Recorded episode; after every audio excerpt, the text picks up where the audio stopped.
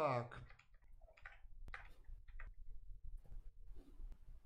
Друзья, всем привет. Сейчас я забыл еще сменю название трансляции на Гудгейме и ВКонтакте. А, у нас вторая часть стрима нашего сегодняшнего. Первая была на LD Богов Лайв.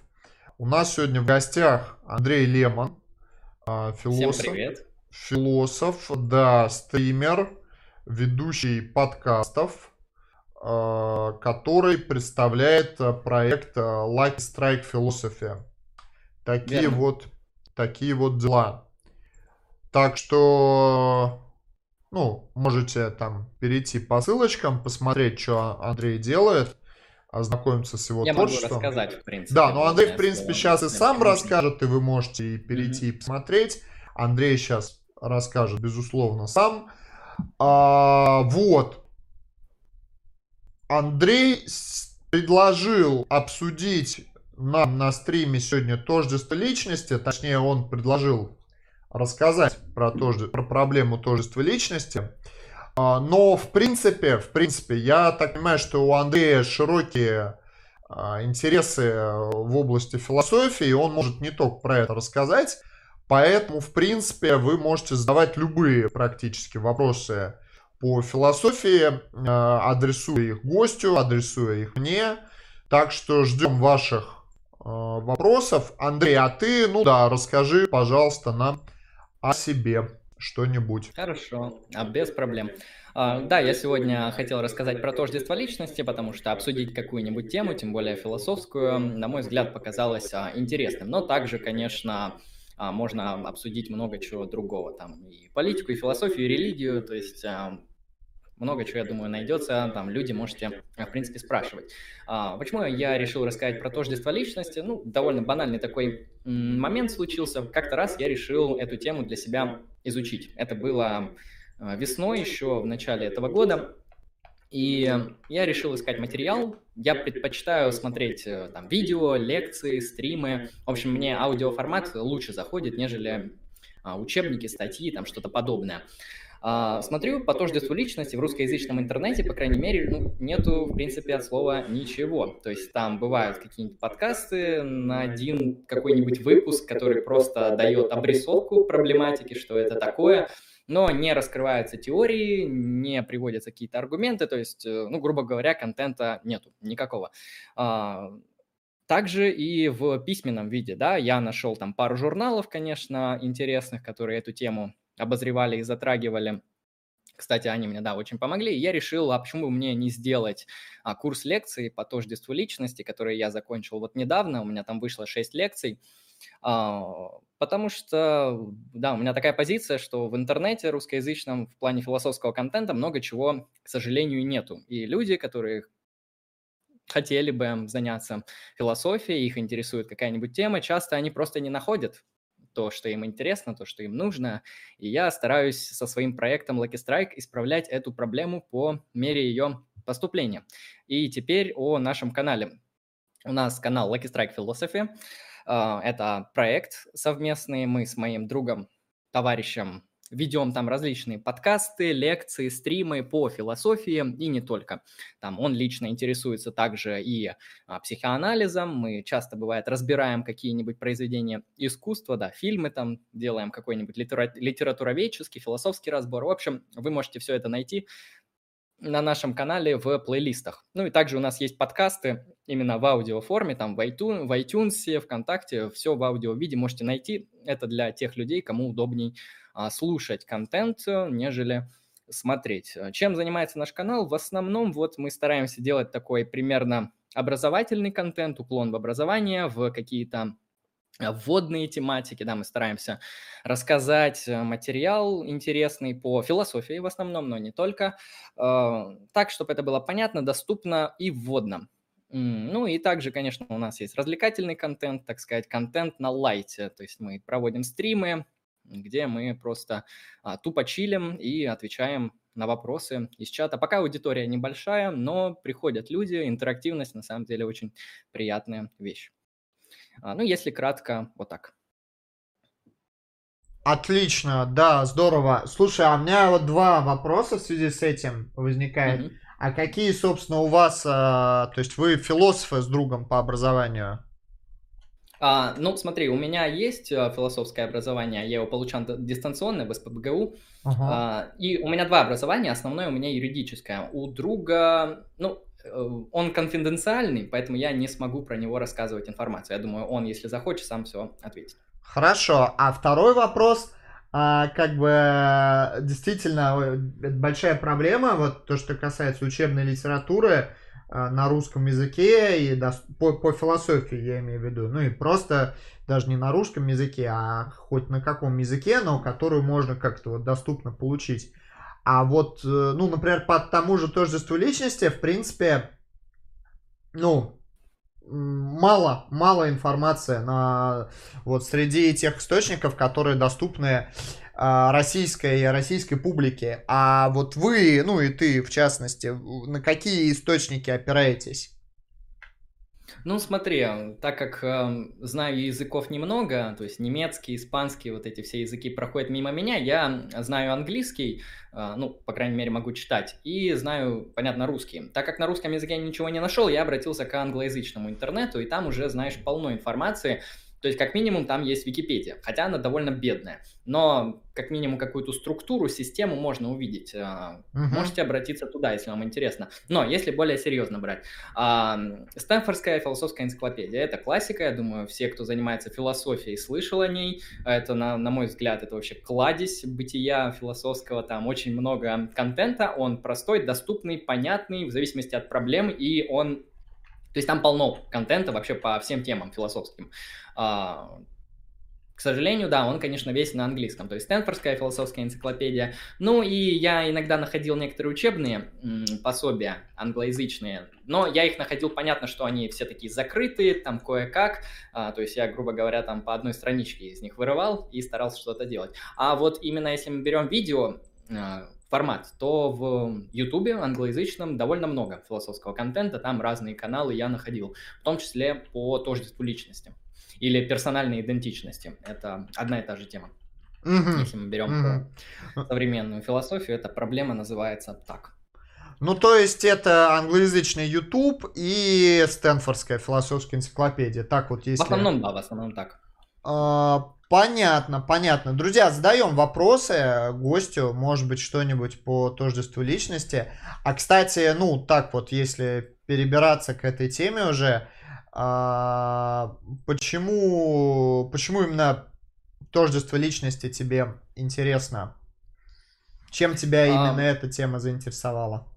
Я сейчас постараюсь, да, издалека начать. Я думаю, меня не ограничивает здесь время. А, Нет, Так как у меня основное образование юридическое, второе, и мне интересны именно теоретические вопросы, связанные с юридической ответственностью, да, с ответственностью людей, с наказанием, с формой вины и так далее. А, однако все эти понятия, они, конечно, у нас прописаны теоретически и объясняются механизмы, каким образом они работают. Однако меня интересует философский вопрос, а что вообще такое? Ответственность, да, я решил изучить тему ответственности и увидел, что а, она переплетается с такими двумя основными темами, как свобода воли, понятно, и тождество личности. То есть, грубо говоря, кому мы приписываем вину. И э, свобода воли меня пока что не особо интересует. У меня компатибилистические позиции, то есть я считаю, что свобода, воля и детерминизм, они соотносятся, то есть пока что я для себя этот вопрос так решил, меня сейчас не особо это как-то глубоко а, интересует, по крайней мере для того, чтобы делать по этому курс лекции. Однако с тождеством личности я не знаком вообще был и решил действительно поставить себе этот вопрос. Сейчас я постараюсь вообще обрисовать проблему, чтобы люди понимали, о чем здесь идет речь. М-м, проблема тождества личности – это философский вопрос, который можно сформулировать следующим образом. Как возможно, каким образом возможно, на основании чего возможно персональная идентичность, то есть тождество личности во времени. Более понятно. А, как мы можем считать, что мы остаемся теми же самыми спустя какое-то время. То есть э, вы, например, пять лет назад. Это тот же самый человек, что и вы сейчас. э, или 10 лет назад, а в будущем, через 30 лет, когда вы поменяете свои взгляды, убеждения, возможно, ваши черты характера изменятся, ваш организм а, изменит свою структурную оболочку, да, у вас обновятся огромное количество клеток, останетесь ли вы собой? А, интуитивно мы предполагаем, что да, мы остаемся с обеими собой, там, начиная с зиготы, заканчивая нашей смертью. Хотя мы произ... ну, с нами происходят изменения. И на мой взгляд, да, правильная задача философии как-то вот эту интуицию, которая у нас есть по поводу того, что человек сохраняется, остается самим собой, ее нужно как-то концептуально проанализировать, Оформить. предложить какую-то да, модель, какую-то теорию, которая бы постаралась это все объяснить. Ну и грубо говоря, это напрямую было связано с, со сферой моих интересов, и я абсолютно ничего не я знал. Я прошу прощения. Поводу. Ну так, можешь продолжать говорить. Угу, хорошо. В тождестве личности я увидел, что существует много теорий. А если их как-то классифицировать по группам, и в дальнейшем я их расскажу в течение сегодняшнего стрима, постараюсь вам дать какой-то обзорный анализ, поговорить про это, может поспорить, а, что тоже интересно. Там часто мне интересно какие у людей позиции по поводу тождества личности, то есть как они отвечают на те или иные мысленные эксперименты, которые напрямую связаны с данным вопросом. Я, кстати, их, эти мысленные эксперименты попозже воспроизведу, обрисую. Можете тоже потом ответить в чате. А, хорошо, есть а, теории, которые редукционистские, а есть нередукционистские. То есть есть теории, которые редуцируют тождество личности к чему-то, к каким-то а, верифицируемым источникам. Это может быть наше тело, это может быть наше ментальное состояние, наша психология а, и многое другое. другое. Но основное это в основном психология и наше тело. Это редукционистские теории. Есть нередукционистские теории, которые стараются а, и не редуцировать тождество личности к чему-то, что вот можно, на что можно указать, что можно проверифицировать. В, основ, в основном это субстанциальный подход, это позиция о том, что тождество личности сохраняется благодаря тождеству нашей субстанции, ну, то есть души, грубо говоря. А, там тоже есть современные представители, на удивление, и позиция тоже, на мой взгляд, интересная. А, не стоит ее сразу как-то поливать плохими словами и откидывать. Приятного аппетита. А, да, есть э, радикальные теории в тождестве личности, существует нигилизм. Нигилизм считает, что никакого тождества личности вообще не существует, ни синхронического, ни диахронического. То есть мы не можем сохраняться во времени. Более того, не существует вот этого «я», которое сохраняется во времени. То есть а, а, эти теории утверждают, что вы сейчасшний и вы вчерашний не тождественны друг другу. А, ну и, соответственно, вы там через 3 секунды, это тоже не тождественный человеку, вы не тождественны себе. Ну, банально, все мы знаем этот метафизически интересный мысленный эксперимент с кораблем Тесея, да, который выплывает, и в течение своей поездки у него заменяется весь экипаж и все его детали. Вопрос, когда он вернется обратно в порт, от, из которого выехал, это будет один и тот же корабль или нет? А, хороший вопрос. То, то же самое, если вы вот сейчас сидите, смотрите этот прекрасный, замечательный стрим, и с вас упал один волос. Вы уже не тождественны себе. Это какой-то другой объект. Ну и вопрос, сохраняется ли ваше тождество личности? Если да, то на основании чего вы это считаете? Вы, это уже другой человек, не тождественный объект. И есть нигилизм, да, основ, основоположник Дэвид Юм, вы, наверное, слышали про этого интересного философа, Uh, нигилистические теории, он считает, что вообще тождество личности не существует, а существуют пучки перцепций. Что это такое? Пучки восприятий, пучки перцепции – это, можно сказать, пакеты, совокупности, наши суммы каких-то внешних перцепций, которые мы воспринимаем. Ну, это может быть, там, не знаю, зрение, слух одновременно, речь, там, вот все вот это, оно в сумме, и оно вот, грубо говоря, находится в таком переходящем, плавающем состоянии. А вот этого «я», которое объединяет это все, его не существует с точки зрения Дэвида Юма. А, если будет интересно, могу дальше раскрыть нигилизм. Вот, есть нигилистические теории. А также можно проклассифицировать как эм, физические и нефизические теории. Ну, понятно, физические теории, они стараются редуцировать и объяснить тождество личности, ссылаясь на что-то физическое, либо верифицируемое, ну, например, на наш организм, на наш animal, это анимализм теория, И есть нефизические теории, которые редуцируют к чему-то, что не является физическим объектом. Например, наша душа или, например, наш нарратив. Вот, на мой взгляд, из всех теорий самая интересная нарративная теория. Представитель и основной ее теоретик – это известный современный философ Дэниел Деннет. Возможно, вы, опять же, про него слышали. Однако вот меня очень это беспокоит, то, что очень мало его работ переводится на русский язык, то есть я, грубо говоря, не нашел ничего, однако я нашел несколько русскоязычных исследований, это или диссертации, или что-то подобное было по вот как раз Дэниелу Деннету. А, однако самого Деннета как-то вот не, не, не переводят. Хотя, на мой взгляд, у него позиции очень интересные, там и про свободу воли. Такой эволюционно мыслящий философ, что представляет своеобразный интерес, по крайней мере, для современности. А, нефизические теории, они редуцируют к нефизическим объектам. Да, это может быть наш нарратив. Нарратив с точки зрения Деннета – это, понимаете, наш рассказ, наша история про нас. То есть, грубо говоря, это некоторое повествование, которое мы можем выстроить а, в отношении меня, в отношении себя вы можете выстраивать, и если это повествование, оно от, отвечает двум требованиям, а, первое – это не нарушение каких-то объективных фактов, да, ваш нарратив не должен противоречить каким-то общепринятым законам.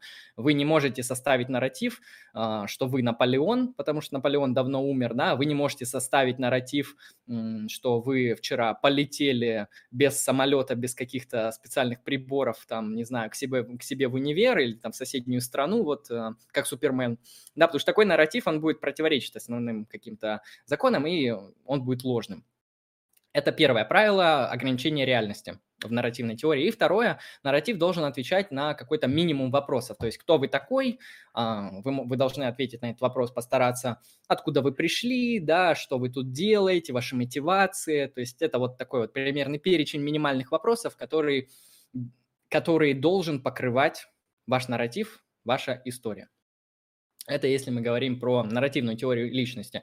Однако здесь интересно, Деннет, он на самом деле нигилист в отношении тождества личности, то есть он не считает, что тождество личности существует, то есть он стоит на позиции Юма, а, он интересно это аргументирует, эм, говорит, что вот есть мозг, да, и даже в, сам, в самом мозге мы не можем какую-то центральную часть выделить и сказать, что хотя бы вот эта физическая часть мозга отвечает за все.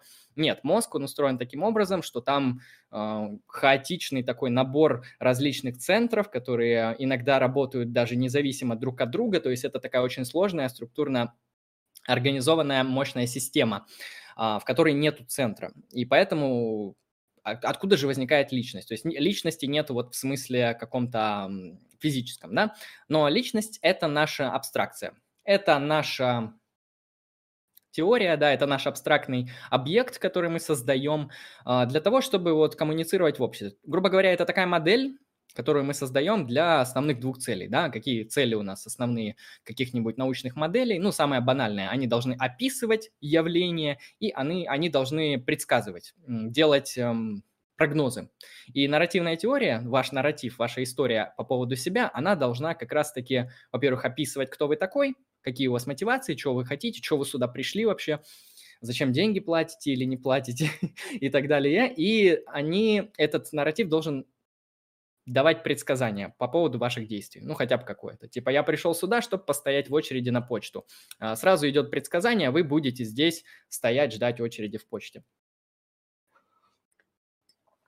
А, примерно так. Там, кстати, если вопросы есть, то я могу ответить. Да, уже несколько вопросов, собственно, у меня есть пара вопросов, но я зачитаю, пожалуй, из чата. Ой, господи, не из чата, а Пока давайте с донатами зачитаю. Mm-hmm. А, Гойкиллер 80 э, рублей. А, может ли гость что-нибудь рассказать про гелиморфический подход к тождеству личности? Что гость думает о возможности личности пережить смерть тела? Является ли тело необходимой частью личности? А, да, это интересный вопрос про гелиморфический подход. Благодарю. А, смотрите, что у нас такое гелиморфизм? Ну, насколько я понимаю, это у нас позиция Аристотеля, да, о том, что м- человек, грубо говоря, это материя плюс форма. А, гелиморфический подход подразумевает, что все вещи, они являются совокупностью а, формы и материи. А, ну, с точки зрения тождества личности, я, есть такие подходы, конечно, гелиморфические. По-моему, Фома Аквинский из него выводят, и современные томисты, вот они работают в данной топике, и они как раз-таки а, постулируют гелиморфический подход. Они говорят просто то, что форма тела, она же душа, она является вашей вашей личностью, да, вашей сущностью, вашим основанием а, и, соответственно, вашей личностью. И в зависимости, на самом деле, от религиозных взглядов, на мой взгляд, а, уже мы можем отвечать на вопрос о том, сохраняется ли э, данная субстанция, да, форма после смерти. Потому что, ну, очевидно, если вы христианин, то христианский аристотелизм, он довольно просто отвечает на этот вопрос. А, кстати, я вот не помню как, там по-разному бывает, но суть в том, то, что душа, она сохраняется, и потом она просто восстанавливается, соединяется с телом. И в данном случае мы можем говорить о том, что да, личность, она будет сохранена, и она переживет свою смерть.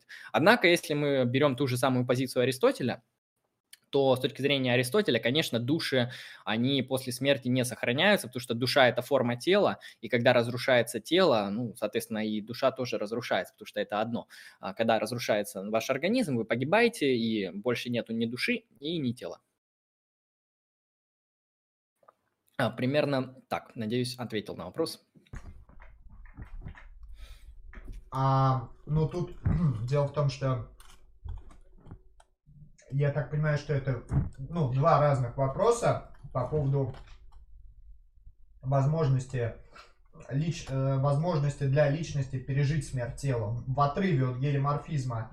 Насколько эта позиция, ну, вообще э, распространена, насколько она тебе кажется, ну, какой-то вот интересной, потому что ведь э, не только гелиморфисты считают, что личность, она никак не связана с телом, собственно, так считают ну, такие современные картезианцы, нео, неодуалисты, да, как бы, которые полагают, mm-hmm. что душа это не просто тело, но тело и душа это две разные, две разные субстанции.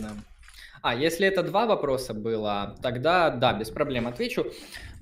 Я тогда издалека начну. Смотрите, я вам введу мысленный эксперимент, который используется как раз-таки в исследованиях по поводу тождества личности. А, мысленный эксперимент, эксперимент с телепортацией, с телепортом. Представьте две кабинки телепорта. Кабинка А и кабинка Б. Человек входит в кабинку А. а. Его полностью сканируют, всю информацию о нем сканирует машина, а, в кабинке А человек исчезает, в кабинке Б человек появляется в соответствии с той скопированной информацией из кабинки А. Да, классические телепортация. Вопрос, а что произошло? Произошло перемещение или произошло копирование? И в зависимости от различных теорий тождества личности, ответ будет разный. Если мы придерживаемся позиции анимализма, например, то мы должны считать, что заходя в кабинку А, наше тело, конечно же, копируется. Каждый атом, каждый кварк нашего тела копируется, а, состояние мозга, там все, вся информация копируется. Дальше что происходит? Уничтожается тело в кабинке А, ликвидируется, и создается копия в кабинке Б. С точки зрения анимализма мы не выживаем, потому что наша личность привязана к нашему animal, к нашему организму, к нашему животному, как э, говорят анималисты, и, следовательно, мы погибли вообще-то. Однако, если мы берем, например, психологический подход, психологический подход при ответе на вопрос о тождестве личности говорит нам следующее. Наша личность – это наши ментальные состояния, наша психология. Да? Основатель данной позиции Джон Лок ну, я бы не сказал, что он прям глубоко занимался вопросом о тождестве личности, но, по крайней мере, современные исследователи находят корни в нем. А, он описал, по крайней мере, дал определение, что такое тождество личности с точки зрения психологического а, подхода. И мы – это наша психология, да? И что происходит в этом же самом мысленном эксперименте с телепортом, когда мы придерживаемся психологического подхода? Заходя в кабинку А, копируется все, наше тело и наши ментальные свойства. Затем уничтожается это тело и создается копия в кабинке Б. Однако, так как ментальные свойства были скопированы и созданы заново, точно такие же, то наша личность сохраняется, потому что сохраняются наши ментальные свойства, наши ментальные характеристики. Более того, этот пример можно расширять дальше и идти прямо в научную фантастику. С точки зрения а, этого же подхода психологического, а, мы не тождественны нашим телам. Да, конечно, состояние мозга могут влиять на наши какие-то психологические и ментальные характеристики, хотя там уже в зависимости от теорий по-разному бывает. Ну, конвенционально принято, что если вы повредите мозг, то ваши ментальные состояния, конечно же, изменятся. А, так или иначе, мы наши персоны, наши личности, они не тождественны нашим физическим оболочкам, нашим телам. И, например, мы можем откопировать те же самые ментальные состояния, не знаю, на другой носитель, например, а, на киборга, на какого-нибудь инопланетянина, там что угодно. Уже можете в этом мысленном эксперименте додумывать. И опять же, ваша личность, она будет перемещена в какой-то другой носитель и будет существовать уже в другой форме, потому что вы, ваша персона, это ваша психология. Психологию можно откопировать, предположим, да, что ее можно откопировать, воспроизвести на другом носителе, и, следовательно, ваша личность перенесется, и она таким образом переживет смерть тела, да, как ни странно. А, там еще, кстати, интересные мысленные эксперименты с, например, вот у меня последняя лекция была шестая по тождеству личности, она называлась «Трансгуманизм». И я рассматривал вот вопрос как раз-таки трансгуманизма, радикального изменения, улучшения нашего организма вот в контексте тождества личности. Если мы, например, радикально изменим свой организм, да, мы его улучшим, мы поставим себе огромное количество протезов, там улучшим наши там руки, ноги, органы, легкие, печень, сможем употреблять еду сколько угодно, сможем пить алкоголя сколько угодно, не будем получать вред от этого. Мы начнем по чуть-чуть заменять, например, наш мозг, да, там вставлять в него какие-нибудь чипы или еще что-нибудь, что теоретически возможно, да, это уже там научные э, исследования покажут, что мы можем делать, чтобы не повредить и чтобы это работало для человека. Вопрос, основной вопрос. Пройдя эти радикальные изменения, сохранится ли опять же наша личность? Ну, с точки зрения психологического подхода, если будет сохранена наша психология, то, конечно, мы останемся собой и переживем смерть, потому что мы приобретем вот новое вот это тело. Однако, с точки зрения анимализма, конечно же, мы погибнем, потому что наше animal, наше животное будет уничтожено. А, я, получается, ответил на вопрос, да, то, что можно ли пережить смерть. Да, в некоторых да. теориях можно. Да, это, в общем-то, я думаю, что это ответ, который требовался. А, рыцарь Корна спрашивает за 30 рублей. Кто пишет нарратив? Кто более привилегирован в этой деятельности? Сама личность или другие? Смотри, а, конечно, вопрос интересный. В зависимости от, я насколько знаю, нарративная теория, она вообще развивалась. Там были критики Дэйн, Деннета, были его сторонники, которые дорабатывали теорию. Фамилии, к сожалению, не вспомню. Вот. Суть в том, что ну, Деннет лично считает, что нарратив пишет сам человек. А, лично ты его воспроизводишь. Он производит такую интересную метафору, аналогию, для того, чтобы прояснить вообще свою мысль. Сейчас я ее воспроизведу. А, давайте на русском писателе. Предположим, Лев Толстой. Вот есть такой человек, Лев Толстой. И он написал замечательное произведение Анна Каренина. Да? Кто читал, возможно, понравилось. Может, кому-то не понравилось, но фундаментальная величина. Толстой написал Анну Каренину. И какие отношения между произведением Толстого и Толстым? Отношения авторства. А как с точки зрения Деннета работает нарративная теория. Наш мозг – это такая сложная система, сложная структура, которая воспроизводит нарративы. И нарратив – это ее творение. А, поэтому, кстати, Деннет может критиковать а, различных теоретиков, которые считают, что наше тождество личности может зиждиться, например, в нашем мозге. Грубо говоря, если мы пересадим свой мозг в другое тело, то наша личность сохранится. А с точки зрения Деннета, мозг – это всего лишь автор нарратива. Он его производит, он его создает, он его пересматривает, э, реформирует, изменяет. Это тоже есть такая особенность, то, что нарратив может изменяться. Мы можем вспоминать что-то новое о своем прошлом, мы можем забывать что-то о своем прошлом, мы можем неправильно воспринимать ну или точнее далеко от истины, воспринимать окружающие нас события. Например, когда вы в состоянии клинической депрессии, или вам просто там грустно, а, херово, одиноко, а, неприятно на душе, то вы воспринимаете мир немножко по-другому, да, или, например, у вас измененное состояние сознания из-за каких-нибудь а, внешних психоделических средств, которые мы, конечно, не одобряем. А здесь нарратив будет искажаться изменяться. Но с точки зрения Деннета он не будет от этого ложным, потому что вообще-то мы на самом деле в своей жизни часто ошибаемся, и наш нарратив, он может вот так вот а, искривляться. Главное, чтобы он соответствовал тем двум требованиям, которые я описывал ранее. А, проще говоря, нарратив воспроизводит человек. Точ, точнее, нарратив производит его мозг. Мозг – это автор, нарратив – это его творение. Примерно как Лев Толстой и Анна Каренина. А, но есть же теории различные, развивалась дальше нарративная теория, и мы можем встретить то, что как минимум данный нарратив, его должны подтвердить иные люди в социуме, да? Ты не можешь иметь нарратив с самим собой. Ты должен соотносить данный нарратив, например, с обществом, как минимум там со своей семьей, да, с другими людьми, которые могут сказать, что да, твой нарратив, э, например, не ложный, потому что а как ты будешь еще устанавливать его ложность или истинность? Это будет удобный критерий. Поэтому некоторые теоретики, они вводят вот эту фигуру другого, другого лица, которая э, должна каким-то образом также подтвердить. Но в чем здесь опасность и минус этой теории? А если мы дадим власть, да, грубо говоря, это, это я уже сейчас так уже э, налегке говорю, если мы дадим власть каким-то структурам, которые имеют право определять нарратив других людей, то мы Таким образом, исходя из этой теории, можем подчинить их личности. Да? Поэтому, а, на мой взгляд, это опасная дорожка, давать власть, э, вообще возможность э, формировать нарратив кому-то другому, нежели самому конкретному агенту. Вот так. Но при этом, согласно Деннету, нарратив является ошибочным в случае, если он противоречит каким-то законам природы. Фактом. Да, общепринятым фактом.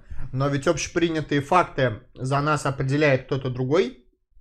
Ну вот, например... Да, это, это тоже такая особенность, то, что вообще общепринятые факты, конечно, мы их узнаем из, из нашего опыта. Причем они могут меняться. Ну, то есть ученые откроют какой-то закон, и представление и о, вселен... о Вселенной изменится.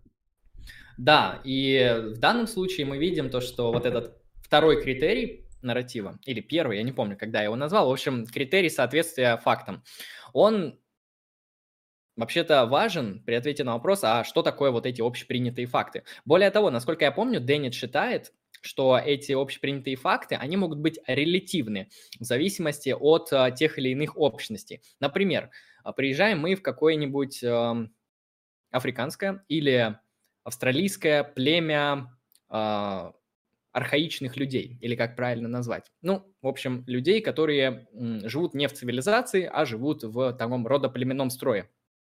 И, например, у них абсолютно религиозный образ жизни. А, они там общаются с духами, да, у них там, например, есть шаманы, вожди, и в их тусовке, в их племени общеприменятыми фактами, которые будут нормальными и адекватными в нарративе, будут как раз-таки утверждения из разряда «я видел там духа».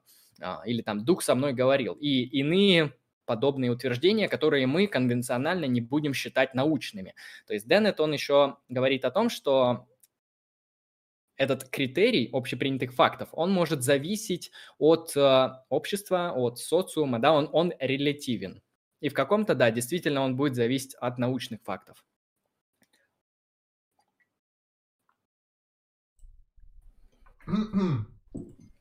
Примерно. То есть, то есть в какой-то степени человек все-таки ограничен в авторстве своего нарратива. Да, конечно, он ограничен. То есть эм, нарратив должен двум критериям отвечать. То есть, да, э, во-первых, он еще э, ограничен, потому что э, если мы выдумаем нарратив, да, с э, тем, что мы, например, Наполеон, да, Деннет приводит этот пример, или, например, мы это Ленин, то этот нарратив, э, во-первых, он будет внутри себя ошибочен с точки зрения общепринятых фактов. В-третьих, он не будет отвечать на основные вопросы, кто ты такой, и он не будет предсказывать твое поведение, либо делать это некачественно и ложно. Этот нарратив, он будет искаженный. А также, да, то есть этот нарратив не будет отвечать этим требованиям, он будет некачественный. Угу. Один вопрос встает вот в критику данной теории. А, хорошо, например, мы представим какого-нибудь Ивана. И Иван считает, вот он живет сейчас, и он считает, что он Ленин. А, и мы, очевидно, понимаем, что он ошибается, что его нарратив неправильный. Он не соответствует общепринятым фактам. А, у него противоречия. И мы, например, ему отказываем в том, что его нарратив нормальный. Таким образом, мы лишаем Ивана личности, потому что личность – это нарратив. Вопрос, а что остается от Ивана, когда мы лишили его вот этого нарратива? Что-то же остается, и даже мы можем интуитивно считать, что это все же Иван, это не кто-то другой. Он, например, агентный. Да, он может быть немножко поехавший, у него шуе, и, или еще что-нибудь с головой не так, но мы же все равно интуитивно понимаем, что это личность. То есть это, на мой взгляд, такое сильное критическое замечание тоже в адрес данной теории. Если мы уберем нарратив, то что останется? И еще более фундаментально важно,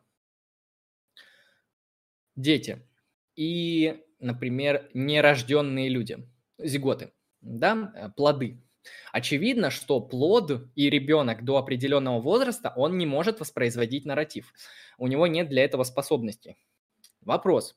Если он не имеет нарратива, не будем ли мы его считать...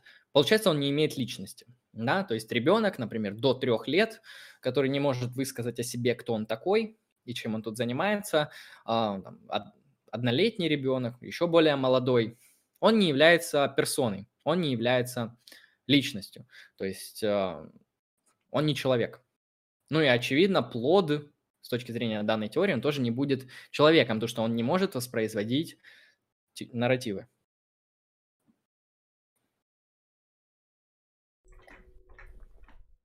А я правильно понимаю, что личность и человек это взаимозаменяемые понятия? Или ну, зависит от берем... теории? В, в английском языке они просто используют слово person. person. Да, да, да. И это личность. Но есть же non, non-human person, например. Ну, тоже это возможное да. сочетание в английском. Да, есть non-human person. Например, там вот инопланетяне, да, роботы, ангелы, роботы. нейросети. Да, да, да, да. А, они могут быть персонами, но они могут быть не людьми. А, такое просто, понимание есть. Да, просто в я данном случае к чему это сказал. Mm-hmm. Ведь э, если мы различим видовую принадлежность и наличие э, как бы личности и личностных всех вот этих атрибуций, то тогда проблема с э, зиготой, с, с плодом и с ребенком, она, ну, мне кажется, что она решается, потому что мы говорим о том, что они являются людьми по своей видовой принадлежности, но не являются личностями. Точно так же, как люди, которые а, в силу там травм или в силу каких-то заболеваний они лишены того, что нам позволяет атрибутировать вот эти личностные все штуки. Ну, например, а, согласно нарративной, нарративному подходу, если человек не может а, сформулировать свой нарратив, да, или если он вот какой-то бредовый, неправильный, то он остается человеком, но при этом он не является личностью не является персоной. Да. да, можно разграничить таким образом. А, единственное, что тут могут возникать проблемы, вот те же самые моральные кейсы по поводу абортов, эвтаназии, смертных казней.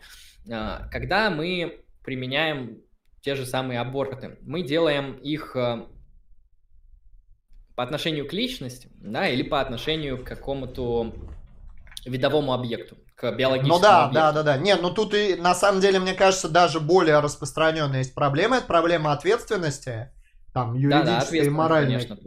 Является ли ответственным а, человек, который является взрослым, ну или там, допустим, это подросток, который является, принадлежит к виду человек, но при этом он у нас есть а, затруднения в том плане, что мы не уверены, можно ли ему приписать личностные а, свойства или не можем.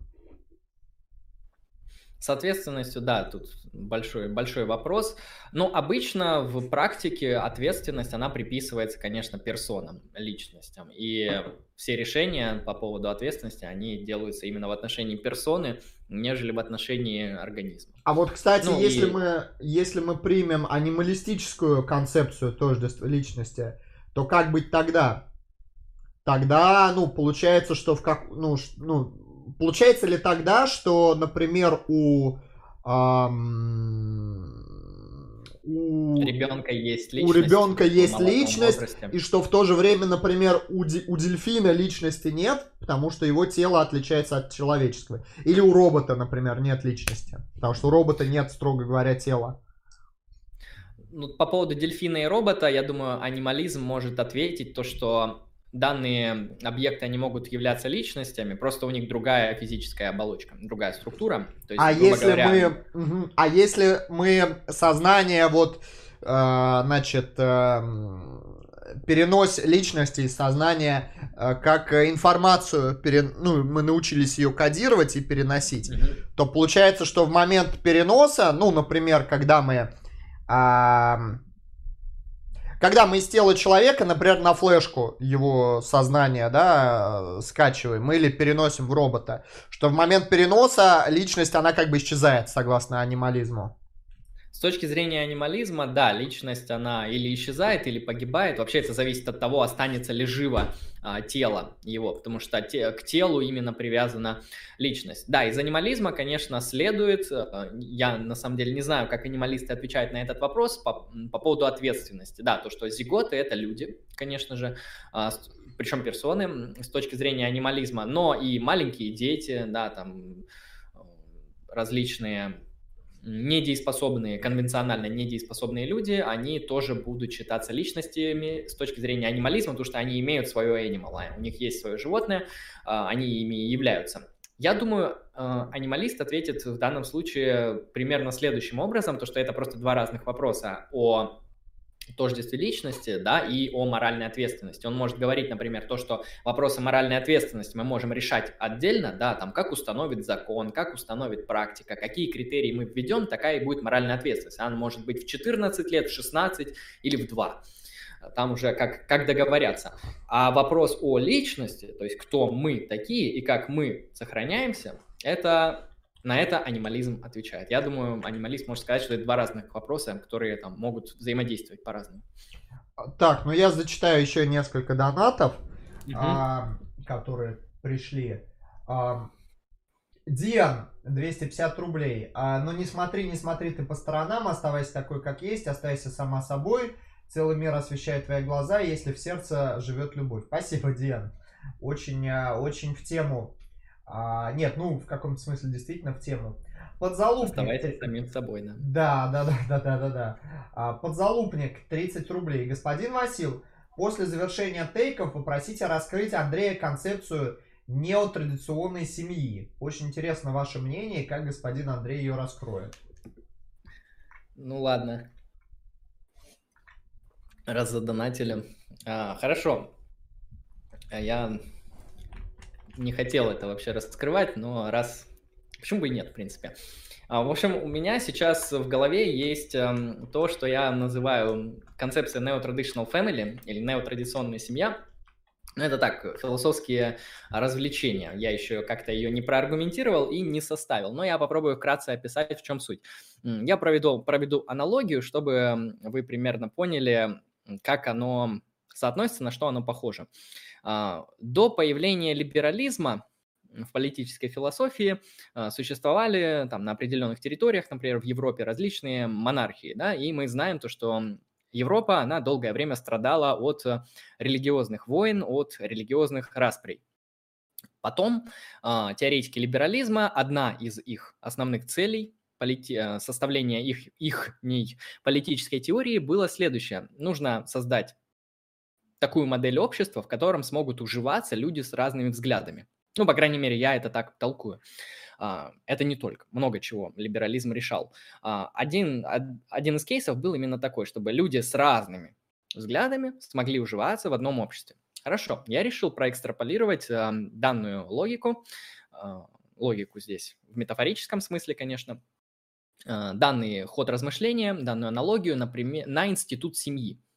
В современности мы знаем то, что вопросы семьи, они стоят остро. А, в связи с движением феминизма и не только. А, дело в том, что вообще понятие семья, оно в зависимости от истории, от времени менялось.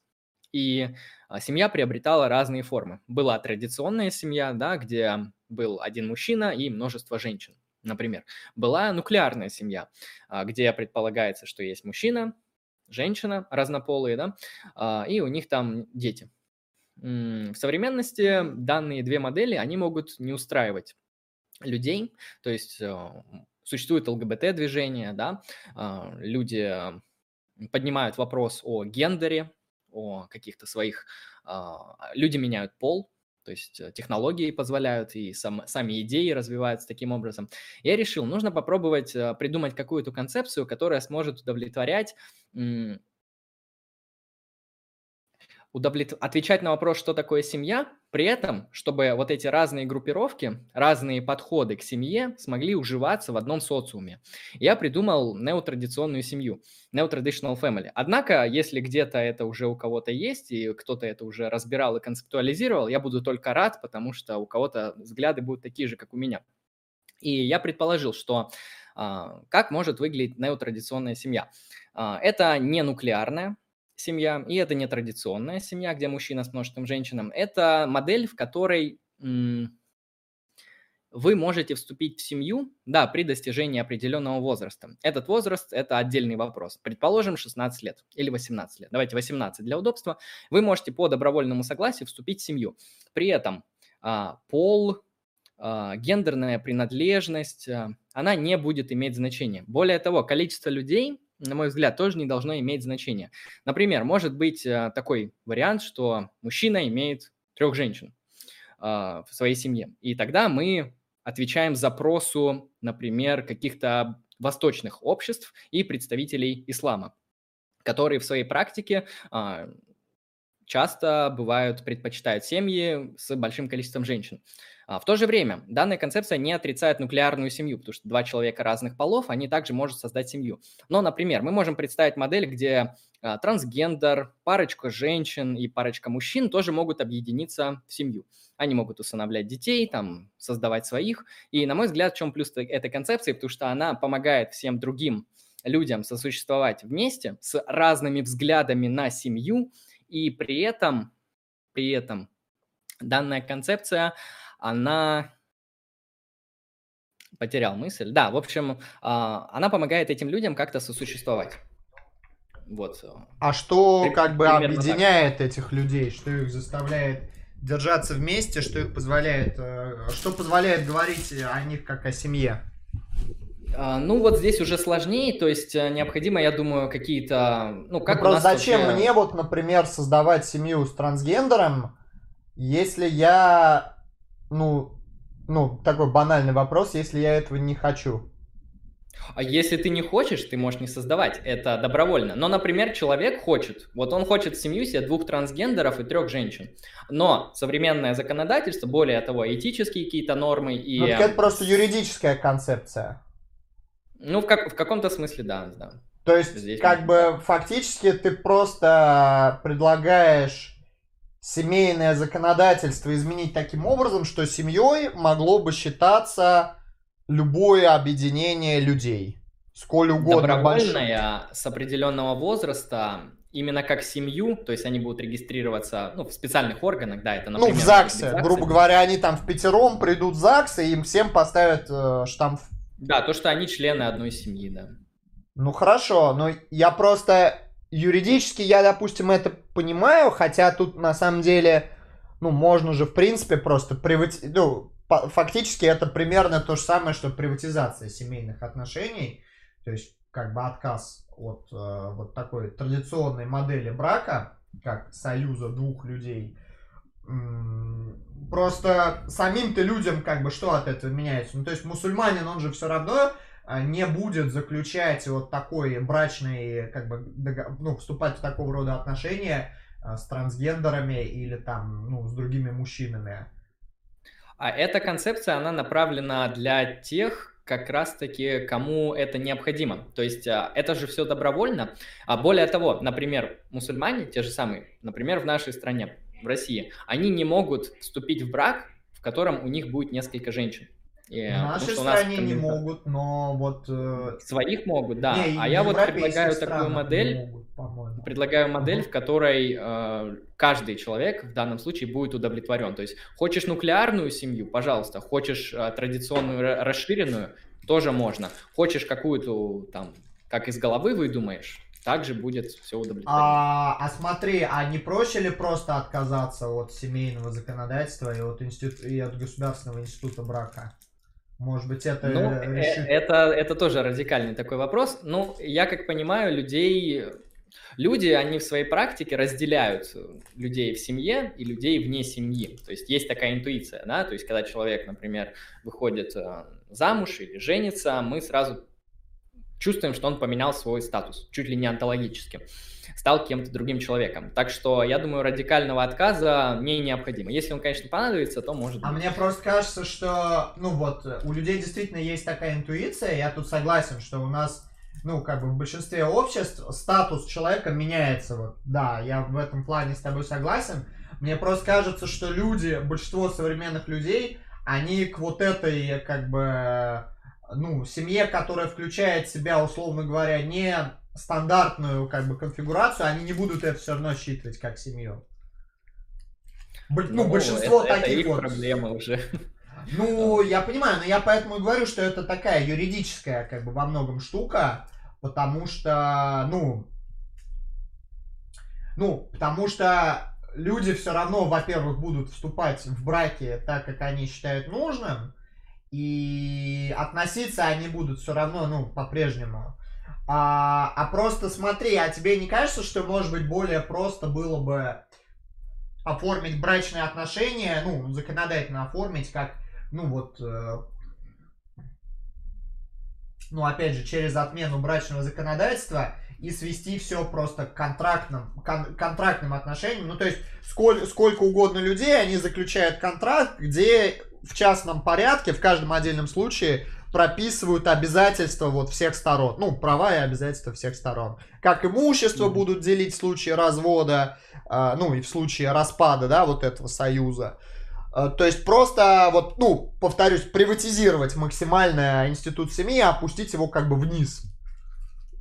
Это хорошая модель, как вариант. Но у меня просто есть такая дистинкция. Я считаю, что материальные отношения и семейные отношения, они немного из разных областей. То есть, когда мы, например, договариваемся о наших каких-то вот эм, материальных обязанностях, о наследстве, об имуществе и так далее, это как раз-таки могут люди заключать э, отдельными договорами. А вот семейные отношения, они, на мой взгляд, не носят материальный характер. То есть это нечто, знаешь, как сакральное, как что-то, Я, что... кстати, не уверен, что это так. То есть мне кажется, что действительно в семейных отношениях есть вот этот статус сакральности, но мне кажется, что семейные отношения, они неотделимы от материальной стороны вопроса. А, это их отличает, собственно, от романтических отношений. Все-таки семейные отношения, они предполагают, что у людей есть какой-то совместный быт, который в себя включает совместное владение, пользование каким-то имуществом. Ну или там вытекающие из этого штуки. Мне поэтому вот кажется, вот, ну, то есть у меня ну, мои интуиции мне говорят, что все-таки семейные отношения с материальностью, ну, с материальной вот составляющей связаны а, ну, напрямую. Собственно, для, поэтому существуют брачные контракты, и на самом деле поэтому существует брак как госинститут. То есть брак вот как госинститут, он же не для того, чтобы люди просто чувствовали себя по-другому.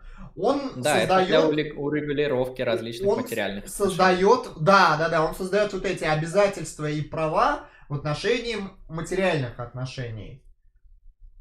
Ну, я думаю, у меня просто, да, интуиция, наверное, она немного профессионально испортилась. То, что здесь нужно просто, ну, вот у меня такое вот желание, то, что нужно разделить как раз-таки материальные отношения, все, что связано, дети, наследство, имущество, вы это можете отдельно договориться, там, заключить контракт. Типа, в течение 10 лет все имущество, которое мы накапливаем, оно считается вот общими между нами. Это все отдельно. Или не заключать его. Тогда вы в суде уже не сможете разобраться по контракту, по договору, но это уже ваше дело. Вы можете заключать, можете не заключать. А вот семья, на мой взгляд, ее вот стоит вот отделить, отрезать, а, как вот нечто, что-то, что-то символическое, что-то вот сакральное, что-то статусное, которое, в принципе, да, вступление в такие отношения, они кроме статуса, то, что вот эти люди, они являются членами одной семьи. А, кроме этого, вот то, что официально, публично человек является членом такой семьи, оно мало чего даст. То есть, а, а по поводу материальных отношений пусть все как хотят договариваются в соответствии со своей волей. А почему, на мой взгляд, эта модель чуть лучше и качественнее? Mm-hmm. Потому что, а как вот установить э, справедливо те или иные материальные отношения? Все мы знаем даже то, что в современности много, вот особенно моментов в семейном законодательстве, которые мы можем считать именно материальные аспекты несправедливыми. Да, все мы знаем то, что в большинстве своем там суд, он оставляет ребенка с матерью. А это все, конечно, на основании брачного договора делается, а, в котором прописаны эти материальные отношения. И я считаю, чтобы избежать несправедливости а, вот подобного рода и не установить такой практики, нужно отделить сферу семейных отношений и сферу материальных отношений. Чтобы Понял. по поводу материальных mm-hmm. люди уже сами, как им надо, договорились. Тут пришел вопрос на тему mm-hmm. неотрадиционной семьи. Христианский иудей спрашивает за 80 рублей – а можно добровольно себя в какую-нибудь семью вписать? Как будет определяться глава семьи, который будет принимать новых членов? Нужно ли будет целовать перстень и подкидывать голову лошади врагам? Э, в зависимости от того, как договоришься. А, да, например, ты хочешь какую-нибудь семью, вот э, как мафиозник. Приходишь, э, говорят, да, можно. Главное, чтобы добровольно, конечно, все было. И самое основное, выход тоже добровольный. А у меня вот еще один вопрос возник. А, по поводу вот, неотрадиционной семьи. Это известная такая тема, что ну, в странах, где легализованы гомосексуальные браки... Отношения. Да, на, ну, да, вот именно браки, да, не просто отношения. Там есть такой как бы феномен, что люди, ну, например, двое мужчин, они заключают, они, являясь бизнес-партнерами, заключают брак, не будучи, ну, как бы фиктивный брак для того, чтобы иметь экономические э, преференции. Выгодные. Ну, потому что там у семьи это там, ну, короче, с налоговым законодательством связано, и вот, вот это все. Мне кажется, что в случае вот э, того, что предлагаешь ты, очень много будет пространства для использования института брака для, э, ну, фактически для мошенничества. То есть будут заключаться фиктивные браки, ну, условно говоря, вот у нас есть какое-то акционерное общество, у нас есть вот э, держатели контрольного пакета, там, ну, допустим, 20 человек, и мы все заключаем брак коллективный, вот неотрадиционный, и таким образом у нас там, ну, мы меньше, меньше налогов платим. Вот как это обходить? Я думаю, просто ну, самое банальное, что можно здесь предложить, это то, что статус семьи, он не должен влиять ни на какие вот подобные а, экономические отношения. А, еще я думал как раз-таки вот по поводу основного вопроса, а где количество-то ограничивать? То есть вот ты назвал 20 людей. А, это угу. действительно может быть много. А кто-то назовет 100, а кто-то назовет 1000. Ну да. И я, я думаю, нужно просто ввести где-то ограничение. Лимит. Грубо говоря, в семью может войти 10 или 8 человек. Но у меня нет аргументов, где должна заканчиваться эта цифра. И, на мой взгляд, это будет решаться на основании традиции, то есть условно. То есть просто скажут, вот в нашей стране только 8 максимум в семью. Если бы это как-то можно было проаргументировать, типа вот то, что больше 10 человек не семья, а до 10 человек семья, тогда да, но это парадокс кучи, тут сложно как-то ответить будет. Ну да, да, да, да, я понимаю, что тут какой-то аргумент э, сложно привести в пользу, в пользу количества. А, ну, если возвращаться к теме, к проблематике свободы личности, да, вот ты уже... Тождество личности. Тождество, тождество личности, да, да, да, да, да. А, уже мы разобрались по поводу того, чем отличается там, ну, например, анималистская теория от психологической или от нарративной. А тебе не кажется, что представители данных теорий, они просто говорят о разных э, феноменах? То есть дело не в том, что они дают разное определение одной и той же сущности, а что они в целом говорят о разном ну, что тело, условно говоря, и психика это изначально, ну, как бы разные немножко вещи, разные да, объекты. как бы, и разные объекты, и просто сторонники одного подхода, они говорят, что личность это вот, как бы, а другие говорят, что нет, личность это вот. Но фактически нету никакого общего подлежащего между этими двумя, а, между этими двумя, а, ну или более подходами.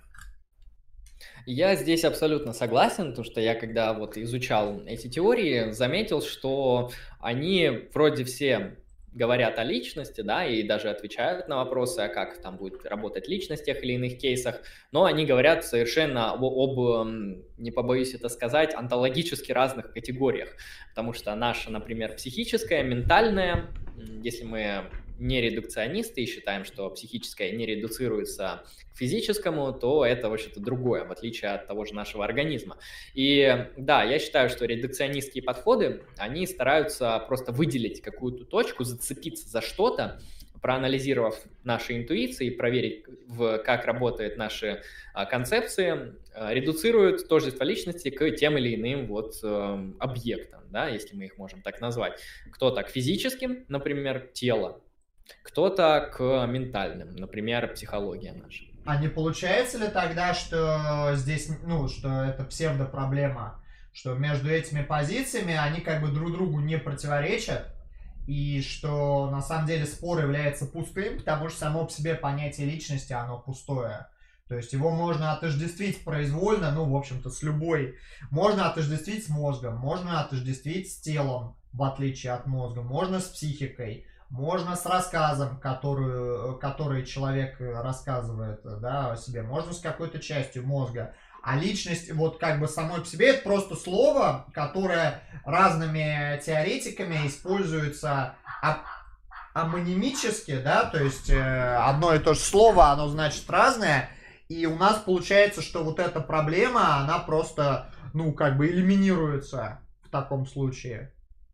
Я бы не сказал, что ее можно элиминировать, потому что, конечно, люди редуцируют к разным вещам. Кто-то может сказать, что вообще личность это душа, что не физическая, не ментальная, например.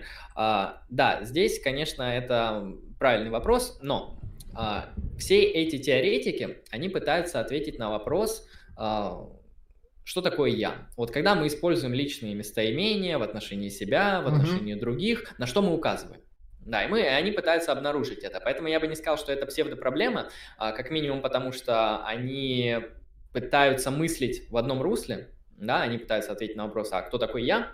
Второй вопрос, который они хотят ответить, это как вот это я, если мы его обнаружили, например, если это психология, а, наша ментальность, как она может сохраняться во времени. То есть я через там, 40 лет, это тот же самый я, и проверять свою концепцию. А, дальше, какой еще тут момент? Дело в том, что наша социальная практика, она устроена таким образом, что, конечно же, мы не можем без понятия личности. Но вот э, она не может обойтись без понятия личности, на мой взгляд. Конечно, я понимаю, что в разных культурах под личностью могут а, совершенно разные вещи пониматься. Есть какие-нибудь э, такие религиозные представления, которые могут считать личностью, например, ну, трех человек, которые идут по улице. Например, один человек, который идет, это не личность, а вот три человека идут, это личность. Может быть и такое, вообще без проблем. Но когда мы, например, говорим о моральной ответственности, когда мы говорим о юридической ответственности, о наших обязательствах перед другими людьми, если мы не сможем установить, что такое тождество личности и почему мы сохраняемся, на основании чего я могу считать, что это тот же самый человек, который мне занял деньги, я ему должен их вернуть. А вот на основании чего? Если этот человек уже не сохранился, если он поменялся, да, если мы нигилисты, то на основании чего я должен ему вернуть деньги? То есть это, этот вопрос, он отвечает, он еще важен, он, его нельзя просто свести на нет и оставить каким-то э, неважным, не отвечать на него, потому что он влияет и на другие э, более серьезные вопросы, например, о наших обязательствах перед другими людьми. Поэтому, конечно же, позиция нигилизма, которую прекрасно излагает Дэвид Юм, она интересна. А, более того, она достаточно хорошо аргументирована. Он показывает, что в силу того, что не существует синхронического тождества личности, а, нету вообще-то «я», нету того, что, на что мы можем указать, что это «я». А, то и диахронического тоже не существует. Это «я» не сохраняется во времени. Ну и, соответственно, он, исходя из своей эмпирической теории, он эмпирик, выводит, что «я» никакого нету. Но социальная практика-то как-то должна работать. Ну, просто мне, кстати, кажется, что вот, во-первых, тот факт, что социальная практика, она не просто должна работать, она работает. А, ну, то есть мы понимаем, что люди имеют в виду, когда они говорят «я». У нас обычно не, не возникает с этим проблем. Это само по себе служит сильным аргументом против нигилизма, как раз-таки.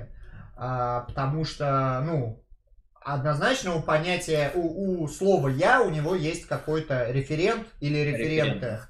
Да, а, это первое. И второе, что почему мне все-таки вот, э, ну, второй, а, как бы, второе соображение, вот, опять-таки, на тему того, что а, существование некоторой вот проблемы тут, а, по крайней мере, проблематично само по себе, извиняюсь за тавтологию, а, то, что тот факт, что мы в социальной практике пользуемся а, словом «я», не означает, что под каждым употреблением слова «я» а, референт один и тот же. То есть в разных... Э, мы можем это слово использовать амонимически. То есть в каких-то случаях мы можем иметь под а, словом «я» а, мое тело. Например, когда я говорю «я похудел на 5 болит. килограмм». Да, когда я говорю, что я похудел, я же имею в виду, ну, не свою психику, да, и не свой мозг.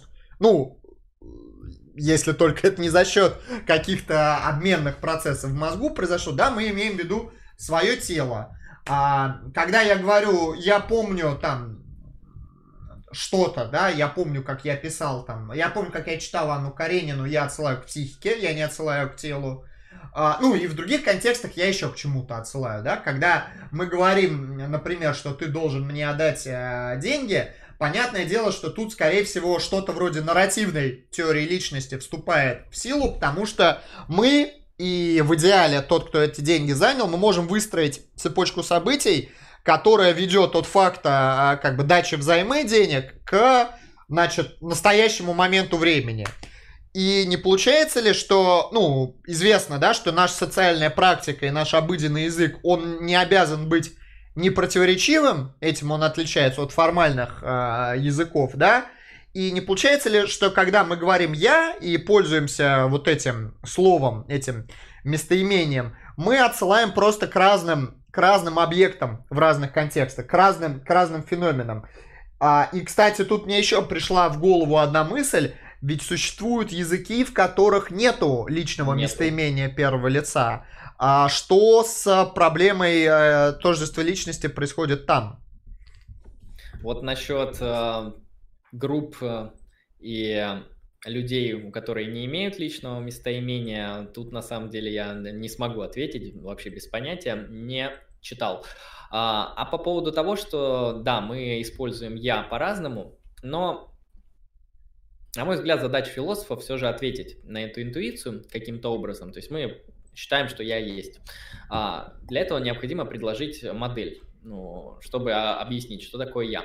А, все предлагают, соответственно, по-разному. И действительно, мы можем наблюдать то, что я, оно может использоваться абсолютно различно, и в разных э, контекстах она может отсылать к, к разному. А в религиозных обществах я может отсылать к душе, например, да, у меня на душе болит, угу. а, или еще что-нибудь. А, то есть здесь Хотя это, кстати, проблема... вопрос, тождественна ли душа личности, на самом деле. В некоторых религиях это может быть не, ну, не совсем так.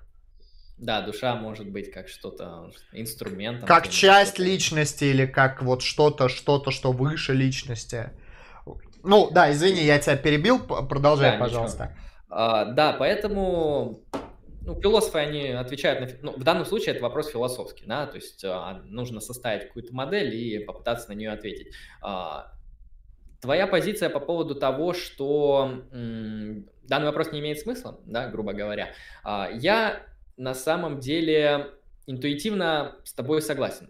Почему? Потому что, когда я посмотрел разные теории, изучил, я увидел, что они в большинстве своем неудовлетворительны. Да, потому что психологизм приводит нас к каким-то контринтуитивным следствиям, анимализм приводит к каким-то непонятным контринтуитивным следствиям, и нарративная теория имеет контраргументы. То есть, грубо говоря, все эти теории дырявые. Даже нигилизм, а, который вроде не противоречив, мы не считаем его чем-то нормальным. И, но, на мой взгляд, из-за этого делать поле исследования каким-то бессмысленным, просто потому что там нет соответствующей теории, а, не совсем правильно. Но это, конечно, какие-то мои личные нормативные uh-huh. утверждения, которые может кто-то не разделять, кто-то может, конечно, сказать примерно как с какими-то метафизическими исследованиями. Кто-то может сказать, что вот большинство вопросов метафизики, они там бессмысленные, нереферентные, вообще ни на что не влияют, неинтересные, скучные. Вот некоторым людям скучно про возможные миры там слушать и там про естественные виды и про многое другое. Но из, из того, что это тебе неинтересно, не значит, что это неинтересно исследователям. А, и я не считаю, что из-за этого эти вопросы становятся какими-то менее значимыми. Ну, Но я, кстати, я... замечу, что я не пытался аргументировать в пользу того, что это неинтересно, потому что мне как раз кажется, что это да, интересно. Да, интересно. У меня просто сомнение, у меня скепсис вызывает сама постановка вопроса. Ну, то есть, а, скажем так, проблема может быть интересной, но при этом может не иметь вот какого-то субстрата, вот, э, который предполагал бы возможность конечного, э, конечного ответа на него. Вот. Я все-таки, мне кажется, это две, э, ну, то есть две разные позиции. Я считаю, что проблема тождества личности, она интересна, потому что она действительно проливает свет на наши какие-то интуиции и позволяет нашу э, социальную практику, ну, как-то на нее иначе посмотреть или сделать наоборот более прозрачной. Но при этом у меня вот вызывает скепсис, э, вот, ну, собственно, тот феномен, что ты сказал, что эти позиции, она, они, с одной стороны, как бы э, дырявые, с другой стороны, они как бы не противоречат друг другу. Ну, во всяком случае, некоторые из них, они, в принципе, совместимы. Просто если да. мы скажем, что слово, ли, слово личность, слово само, а, я и там или person, оно амонимично употребляется вот в этих разных теориях. Я здесь согласен. Знаешь, что мне еще в голову пришло, вот пока мы обсуждали данный кейс? А, на мой взгляд, как мы помним, в вот, в тождестве личности приводятся в основном мысленные эксперименты, которые мы можем считать научно-фантастическими. Да? Там тот же самый телепорт, то же самое копирование на компьютер и так далее. Да, вот эти все эксперименты. Да. Сейчас а, в нашей технологической реальности все это не является доступным. Да. А, возможно, я не лелею как-то науку, я не считаю, что наука там как-то постоянно прогрессирует. А, возможно, наука никогда не достигнет данных описанных а, а, технологических достижений. А может быть и достигнет. И чисто гипотетически, если вот будет что-то подобное изобретено, то данный вопрос, он станет ребром. А, и он будет уже максимально актуален. То есть вот тот же самый трансгуманизм, да, вот предположим, можно будет улучшать свое тело с помощью технологий. А, а сохранюсь ли я? Вот я, например, могу считать, что я это моя ментальность. Сохранится ли мое я? А кто-то скажет, что я это там мой организм. Да, и сохранюсь ли я, когда изменю свое тело. То есть, я думаю, данный вопрос, он сейчас, конечно, не так Остро. сильно угу. актуален. А, хотя возникают некоторые кейсы и, из современности, да, по поводу той же моральной ответственности. А, но если будут, на мой взгляд, какие-то достижения вот вышеописанные. Или те, можно как-то более банально ответить, например, как писать сюжеты к кинофильмам, да, если у нас нет теории тождества личности. Вот все мы знаем вот эти кинофильмы, да, про то, что там герой куда-то телепортируется, про то, как герой там копирует свое сознание, а на основании чего сценаристам писать сюжет, если у них нет теории тождества Это личности. хорошее, ну, конечно, да, они... хорошее возражение, кстати. Вот, я думаю, сейчас, возможно, это не актуально, а, но когда-то будет. Это, кстати, да, деле, да, да, да, да, да. Извини, продолжай. Мне, на самом деле, вот э, иногда поражает, вот если говорить об эмоциях, э, и доставляет какое-то такое, знаешь, приятное удовольствие, то, что философия, она может продумывать вещи, которые, ну вот, вообще не из ближайшего будущего. Они могут быть из очень далекого. Э, ну, она так часто делала. Это, кстати, Наперед. вот я, насколько знаю, у Дэнета, вот у нее есть очень сильный скепсис по поводу а, вот мысленных экспериментов, в частности тех, которые касаются вот тождества личности, потому что у Дэннета у него а, такая позиция, что, ну, пока нам это недоступно актуально, тут как бы не о чем рассуждать, потому что мы не точно не знаем, говорить. что произойдет вот в, в этом случае, да, тут как бы нету, э, нет пространства для какого-то какого-то непротиворечивого вывода.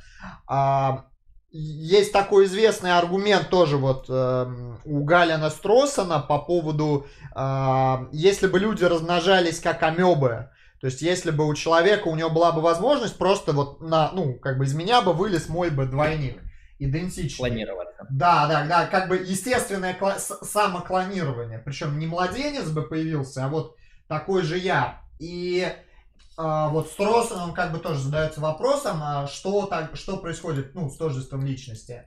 И как бы кто-то из его критиков, я вот сейчас не уверен, был ли это Дэнни, он отвечает на это таким образом, что на самом деле, если бы люди могли размножаться вот так, то это бы полностью перевернуло бы нашу картину мира. Что на самом деле мы не знаем, как бы мы тогда рассуждали, потому что у нас бы было совсем другое понимание личности и того, что такое личность. То есть аргумент этот, он не релевантен, потому что, ну, потому что мы не умеем так, как э, сформулировано на уровне вот этого мысленного эксперимента. Ну, возражение, кстати, неплохое у Деннета, но я думаю, те же даже если бы люди могли почковаться, то, наверное, люди были бы такими же рациональными, как сейчас. То есть, а, а что бы сильно поменялось? Не, ну дело не в рациональности. Когнитивные способности не дают э, помыслить и разобраться с этой ситуацией. Нет, ну, допустим, непонятно... Нет, ну, смотри, рациональность, окей. То есть, э, законами логики, допустим, ничего бы не произошло, скорее всего, да? Но, а, например, моральную, а, непонятно, что было бы с моральной ответственностью, непонятно, что бы было с социальным взаимодействием. Ну, например, а, ну, то есть, э, ну, ну, многое становится непонятным, да, ну, то есть, там, банальный пример, вот один из этих, там, один из вот этих двойников погиб. Могут ли сказать э, его, значит, друзья, которые были его друзьями до значит, разделение, что погиб их друг. Или наоборот, их друг остался жив. Или один их друг погиб, а другой их друг остался жив. Да, то есть вот тут, мне кажется, ну, очень много концептуальных трудностей возникает. Там, с моральной, с юридической ответственностью, опять же. А, с нарративом, кстати. То есть совсем да. по-другому бы выстраивался нарратив. Ну, то есть, э, представь себе, если бы мы читали, например, вот про таких существ, а, которые умели бы вот так, а, значит, партеногенезом, или как это называется? Почковаться. Почковаться, да. Если бы мы читали фантастический роман про этих существ, ну, наверное, они бы отличались бы, вот как герои этого романа, от, от, э, ге, ну, от человеческих героев этого романа. Мы бы как-то вот, ну, понимали бы отличия от самих себя. И там бы совсем по-другому бы выстраивался э, канва, канва сюжета, ну, то есть нарратив тот же самый. А, вот. Так, ну давай я зачитаю донаты. Там люди, mm-hmm. людям, я вижу, интересно, и вопросы, в принципе, регулярно поступают. А, Горилла, 90 рублей. Может ли гость рассказать о своих религиозных взглядах? А, второе. Какая из существующих религий кажется гостю наиболее интересной в плане лора? А, третье. Какую бы существующую религию выбрал бы, если бы должен был? Хорошие три вопроса. А, смотри, про религиозные взгляды у меня не так все просто, по крайней мере сейчас. Они сейчас в стадии становления, я работаю над новыми религиозными взглядами, но я начну издалека, а, если это, конечно, мне позволяет время. А, да, да, да.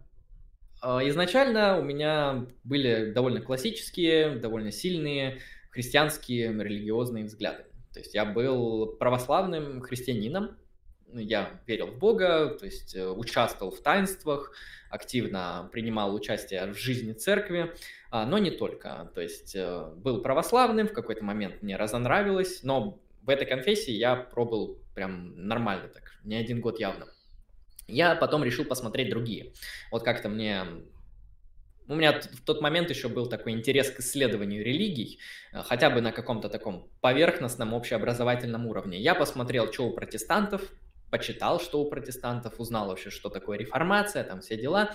А, мне показалось сначала интересным, но я почувствовал, вот я сейчас говорю о чувствах, не об аргументах, не об аргументах, мне показалось, что оно как-то все десакрализировано. Как-то вот ты приходишь в религиозное учреждение, да, но ты не получаешь религиозный опыт. Ты получаешь социальный опыт, может быть, даже экономический, то есть действительно в таких церквах тебе могут там помочь с деньгами, ты получаешь какую-то ментальную, психологическую поддержку, но вот того, что мы можем назвать религиозный опыт, такой сакральный опыт какого-то личного общения с Богом, да, вот в этой вот э, тусовочке, э, ты не получаешь. Хорошо, я лично не получал. Кто-то, может быть, прекрасно с этим справляется. Поэтому протестантизм мне показался сразу каким-то десимволизированным, десакрализированным. Ну, в общем, это как будто э, взяли какие-то атрибуты религии, а саму сущность религии куда-то потеряли. А, вот, я католицизмом тоже также увлекался, смотрел там историю церкви, даже входил в приход католический. А, мне показалось тоже интересно, но для меня оказалось немножко чуждым, потому что католицизм делает просто какой-то огромнейший акцент на почитание Богоматери, а, это мне показалось прям серьезным различием по сравнению с ортодоксальным христианством, с православием, где с этим все попроще, попонятней. А, однако, вот на мой взгляд, интеллектуальные заслуги католической церкви, они, конечно, носят фундаментальную значимость, потому что схоластика, да, тот же Фома Аквинский, я вообще поражаюсь интеллектуальной мощности Фомы Аквинского, потому что я, насколько знаю, человек прожил не так много лет, по-моему, 50 с чем-то лет, если До 60 не, не дожил, да. Верно. А, во-вторых, он жил в эпоху, когда на самом деле писать тексты было не так легко, как сейчас. Не было огромного количества бумаги, не было там тех же чернил, не было времени даже. Компьютеров, чтобы... печатных машинок не было. Абсолютно. Даже печатной машины еще тогда не да, было. Да, да. Но Фома Аквинский, он смог написать просто вот огромный ну, сумма теологии. Вы вообще видели размер суммы ну, теологии? Ну, причем а, это как бы не, не набор не слов, это аргументы. То есть это как бы... Да-да-да, вот э, кто говорит то, что аналитическая философия возникла в 20 веке, а вы посмотрите на Фому Аквинского. То есть, на мой взгляд, он аргументирует не хуже, чем современные какие-нибудь западные философы аналитические, которые тоже действительно очень строго могут что-то делать, хотя не все, очевидно.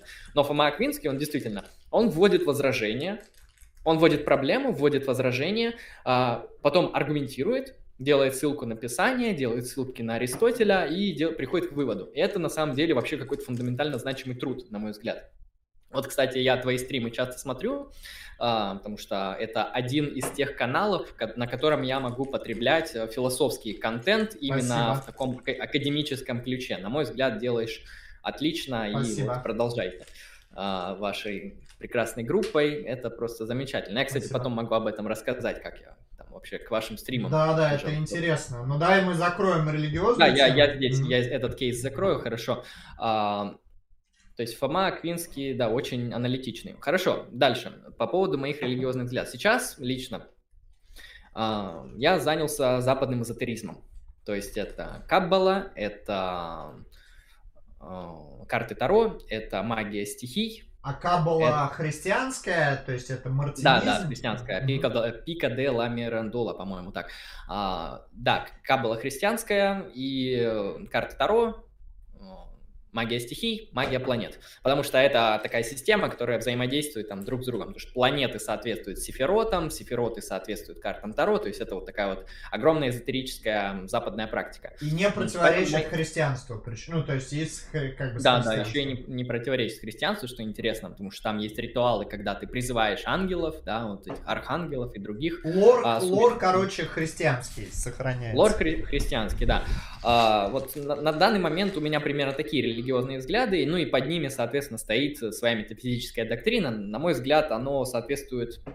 Ну вот я замечал, что Каббала, она очень похожа на неоплатонизм. Но неоплатонизм — это больше философские взгляды, хотя я в какой-то момент стал сомневаться, что Платин — это философ, потому что очень уж религиозные какие-то. Я бы сказал, это что-то типа языческой теологии. Ну да, а, да. Да, поэтому неоплатонизм — это такие религиозные взгляды, которые мне в свое время импонировали. То есть мне сама философия неоплатонизма интересна была, там единая, многое, вот эта мировая душа, а, интересный космос. И я вижу, что Каббала, она, в принципе, соответствует. Там тоже есть Бог, первопричина, единая некоторая, которая эманирует. И в своей эманации оно там создает различные миры и так далее. А, вот, поэтому, если охарактеризовать мои взгляды, это, я бы сказал, вне конфессиональный, ну, пантеизм, потому что, ну, неоплатонизм это что? Ну, это бог эманации, то есть все эманации — это энергии Бога, поэтому я думаю, это пантеизм можно назвать. Хотя, если есть какое-то иное слово, то я буду им пользоваться. А, кстати, вот очень интересно вопрос, от, ну, это от меня вот продолжение про религиозные взгляды, ведь у неоплатоников, в частности у Платина, у них очень интересная концепция тождества личности, как раз-таки. Потому что там же тоже есть уровни души, и, да. ну, то есть, фактически на самом высоком уровне все, мы тождественны единому да, то есть внутри, внутри себя мы совпадаем как бы с, вот, с Богом, вот, но при этом есть более низкие уровни души, там, ну, как бы вот эти уровни эманации, вплоть до нашей как бы телесной природы, которая, ну, самая, а, самая ненастоящая. А вот как э, твои религиозно-философские взгляды, вот то, что касается неоплатонизма, влияют или как они пересекаются с э, твоими представлениями о тождестве личности? Угу. Ну, в тождестве личности я занимаю позицию анимализма. А, это ага. у меня есть такая дистинкция, то что я сейчас проясню, потому что там не только анимализм, психологизм мне тоже по душе. А, я их совмещаю. То есть я считаю, что личность, она сохраняется при сохранении animal и при сохранении психики.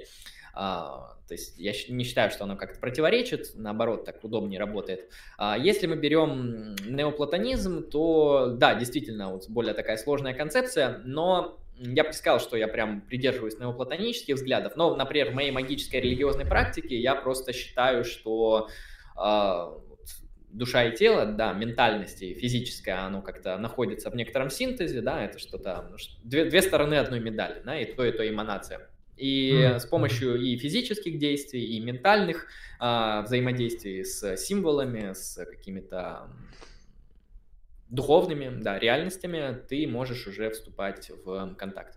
То есть а, тождество личности устанавливается на основании тела и ментальности. Хотя, на мой взгляд, это две стороны одной медали, но это уже действительно религиозные взгляды, они не аргументируются. Понятно. Но то есть у тебя скорее как бы вот личность это такая динамическая штука, которая определяется вот взаимодействием между, а, те, между телесным и ну, психическим, духовным. Ментальным, да. Ментальным. Да.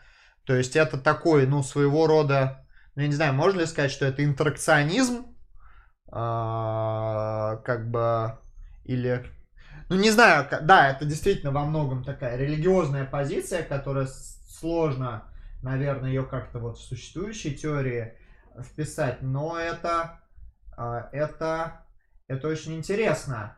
А, а какой там третий был под вопрос в вопросе? Ну, как, какую бы существующую религию ты бы выбрал бы, если бы должен был, но фактически ты ответил, ну, что ты... А, ну да. Вы, что ты там уже... вопрос был, какой, какой лор нравится. Ну, мне, мне нравится западный эзотеризм, вот э, Неоплатонизм, гностицизм, а, кабала христианская, вот это все, да?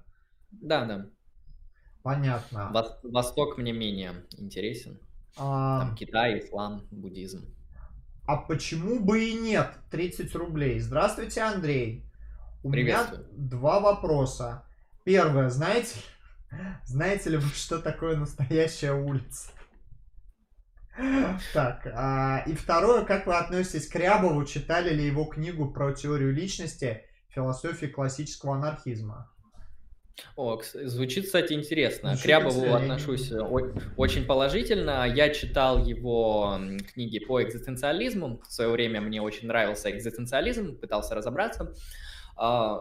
Курс лекций у него, кстати, очень хороший по экзистенциализму. В принципе, отношусь положительно. Это человек, который занимается, на мой взгляд, э, академическим, довольно качественным и интересным исследованием анархизма, в России, а, что на самом деле редко встретишь, потому что, ну, а какие современные анархисты в России вы можете, каких можете назвать? Ну, может быть, какой-нибудь Михаил Светов, а, ну, да, это анкап, э, но он больше занимается тем, что можно назвать политической практикой, нежели теорией, а вот Рябов вот в плане вообще актуали, актуализации идеи анархизма, разбора академического, да, исторического, историко-философского, он, конечно, великолепен, интересен. А, мне нравится. Книгу про вот личность не читал, надо будет поискать, ознакомиться. Я, если честно, не знаю, не знал, что такая книга есть, при том, что Рябов Я тоже. Я, ну, типа, я как бы тоже очень хорошо отношусь к Рябову. Я Рябова впервые для себя открыл, ребят, в 2012 году на первом курсе. Я прочитал его книжку э, «Краткая история анархизма» и всем ходил, рассказывал про анархизм. Вот, э, я тогда очень угорел, короче, по анархизму. Причем у меня, ну, там, в какой-то момент это наложилось тоже вот на такие эзотерические религиозные взгляды, а, такие около, около гностические. Вот, но вот эту книжку я, к сожалению, не знаю, хотя, ну, звучит очень интересно. Вот Рябов, он действительно топовый. А, причем, ну, не только как историк анархизма, он в экзистенциализме очень хорошо шарит. Вообще в истории философии он очень хорошо разбирается. А, так. Ну, вопрос, что, э, знаете ли вы, что такое настоящая улица? Это отсылка к э, нападению на Светова, когда, значит, а, я просто поясню, когда, значит, член а, ЛПР под кодовым именем Чухонец как бы напал на Светова с ножом, и, ну, видимо, он какой-то нездоровый человек, и он перед этим кричал, а знает ли Светов, что такое настоящая улица, вот. Ну, это как бы, это рофловые вопросы, поэтому на него да, мем. можно, да, да, в, в общем, на нее не надо отвечать. А, Горилла, 30 рублей. У Шадова гость говорил, что в его религиозные взгляды входят некие универсалии. Можно подробнее про эти самые универсалии рассказать? Хорошо. А, вот, кстати, я хотел у тебя спросить взгляды про универсали, потому что ну, редко спрашивают, не раскрывалась тема. У нас, кстати, есть подкаст по универсалиям на нашем канале. Кому интересно, можете послушать. Мы там обозреваем основные теории, там реализм, номинализм, ну, классика. А какие у меня взгляды по универсалиям? У меня платонические взгляды по универсалиям, потому что универсалии реально существуют независимо и отдельно объективно сущности. То есть раньше я заметил такую вещь, у меня были абсолютно противоположные взгляды, я был радикальным номиналистом, то есть сущности вообще нету, там, не знаю, вплоть до того, что людей тоже нету, потому что люди это там совокупность да, клеток или атомов, или там существует, грубо говоря, только атомы и пустота, да, такой. Мериологический нигилизм, короче, это да, да, да. называется. А, вот, но потом я понял, что как-то вообще неудобно мыслить без сущностей, да и вообще как-то не очень красиво выглядят взгляды, когда ты радикальный номиналист, поэтому решил ввести радикально сущности, и поэтому сейчас у меня, конечно, платонические взгляды. Мне вообще Платон по душе, а, мне его политические взгляды симпатичны, мне его аргументы нравятся, хотя не все они качественные. Мне нравится его концепция знания, как вот justified true belief. Хотя, конечно, проблему Гитьера я тоже изучал, вот, и да, универсалии реально существуют. А, если ты спросил про то, как универсалии соотносятся с религиозными взглядами, ну, дело в том, что есть некоторые универсалии, которые являются богами. Ну, или ангелами, эманациями, духами, как хочешь называй, мистическими сущностями. А, чтобы с ними взаимодействовать, тебе нужно считать, что они реально существуют. Они универсальны, потому что это абстрактные, не физические объекты, которые могут проявляться по-разному. Так же, как зеленый цвет может проявляться, не знаю, в гараже, в Дискорде и еще где-нибудь. И все это зеленый цвет. Также, например, там богиня Венера или, например, Марс. Он может проявляться по-разному. Но универсальный вот этот эм, сам объект — это сам Марс. Вот поэтому у меня универсалии, они еще и богами некоторые являются. Есть и про религиозные взгляды. А, а можно пример какого-нибудь бога, который является универсалией? Вот, например, зеленый это бог, ну, существует ли бог зеленого?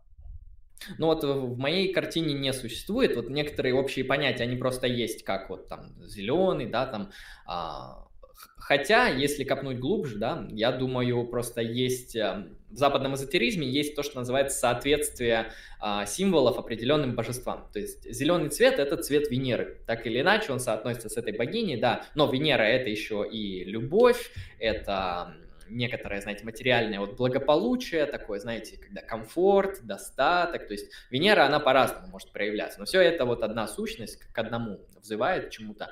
А, ну, в данном случае, да, можно мыслить и так, что, что зеленый — это Венера, если религиозно. Ну, а так, если спрашивать, какая природа зеленого, то зеленый отдельно существует. А вот, просто... и вещи, вещи uh-huh. приобщаются к зеленому. Просто у меня вопрос связан с тем, а существует ли какая-то демаркация между, какой-то критерий демаркационный между... Так, гость у нас отвалился, меня Андрей предупредил, что так может быть. А, так, стоп. Так, все, я... Да, ты... Разнулся. Ага. Существует ли какая-то... Ну, существует ли какой-то критерий, который позволяет отличить э, те универсалии, которые обладают независимым существованием, но не являются богами, и от тех, которые обладают независимым существованием и богами являются? Да, я понял вопрос. А, ну, нужно смотреть... Да, можно отличить э, критерий... Смотришь относится ли это универсалия к какому-то богу.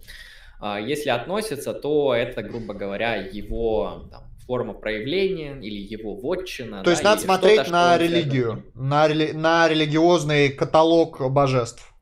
Да, да, да, примерно так. Понятно, понятно. Ну, соответственно, в секулярной речи я не отсылаю к божествам, я пользуюсь более такими удобными конструкциями, то что универсалий, там тот же зеленый, тот же красный, тот же красивый, это что-то отдельное, просто потому что так удобнее. Угу, да, понятно. Ну, то есть это просто абстрактные объекты, которые независимо от, а, ну, своих проявлений существуют.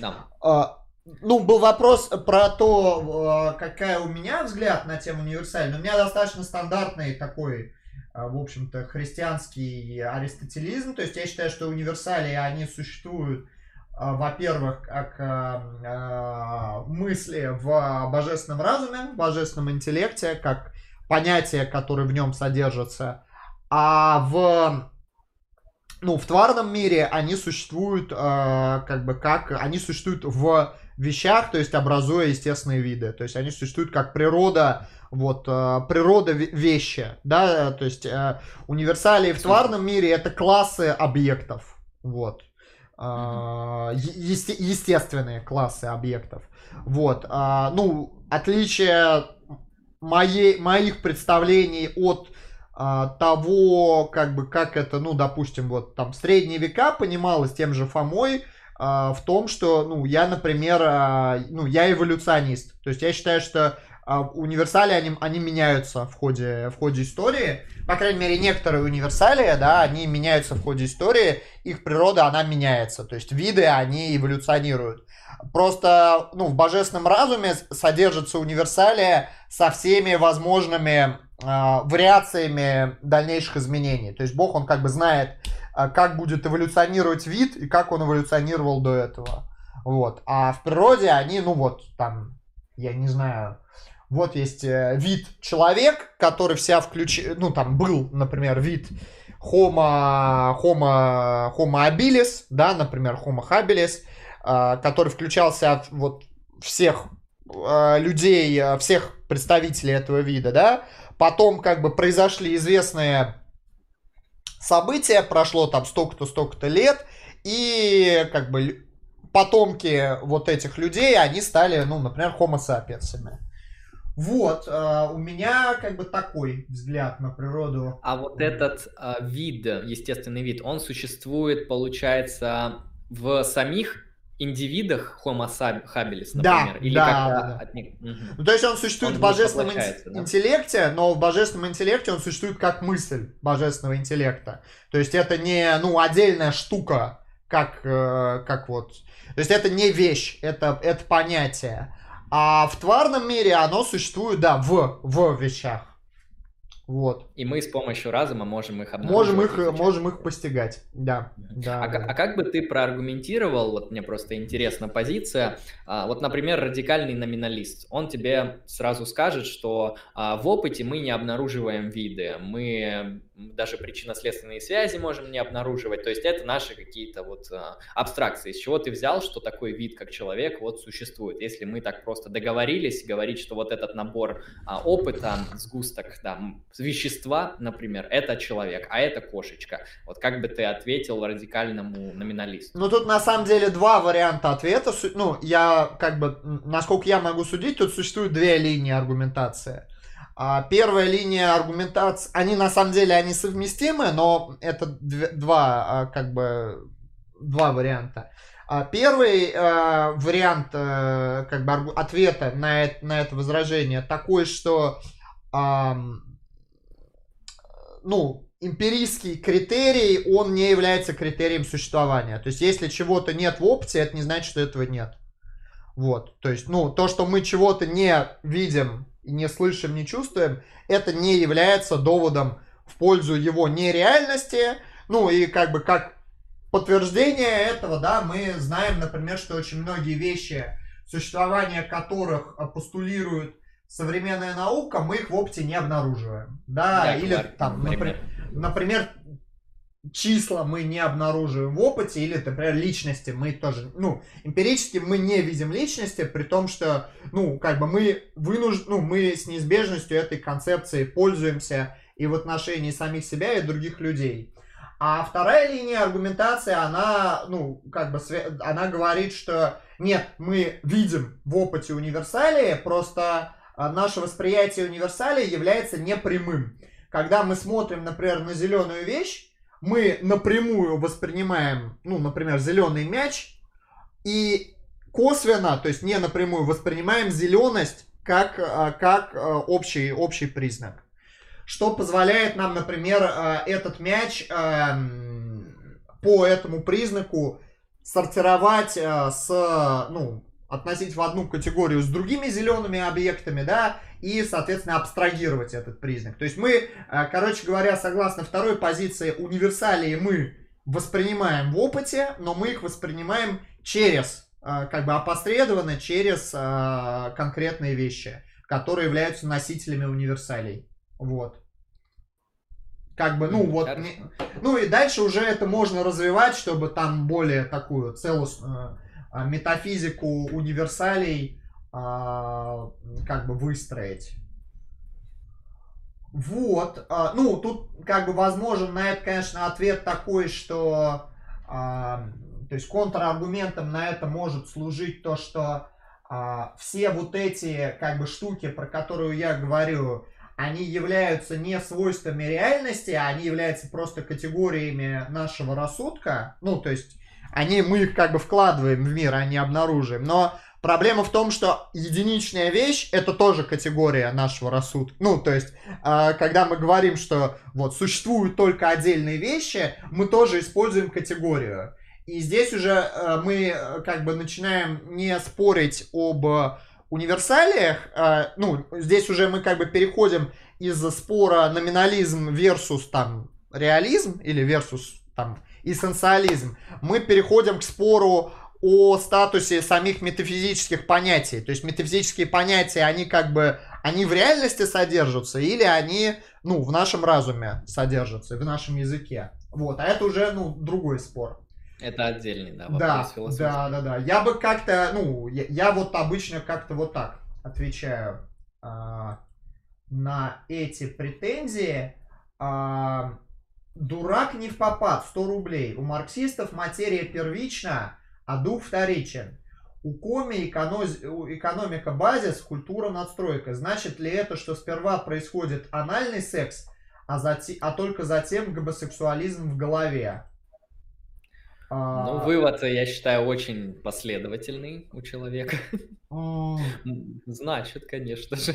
Ну, мне кажется, кстати, что, ну, тут просто проблема в том, что первичность и вторичность, она... В каком смысле, да? Да, потому что дело в том, что можно первичность и вторичность... Да, да, да, вот, именно. То есть э, Андрей ну, я собирался то же самое сказать, что первичность и вторичность можно понимать исторически, то есть диахронически. Сначала одно, потом другое а можно понимать логически или там метафизически. И это уже, и они могут не совпадать.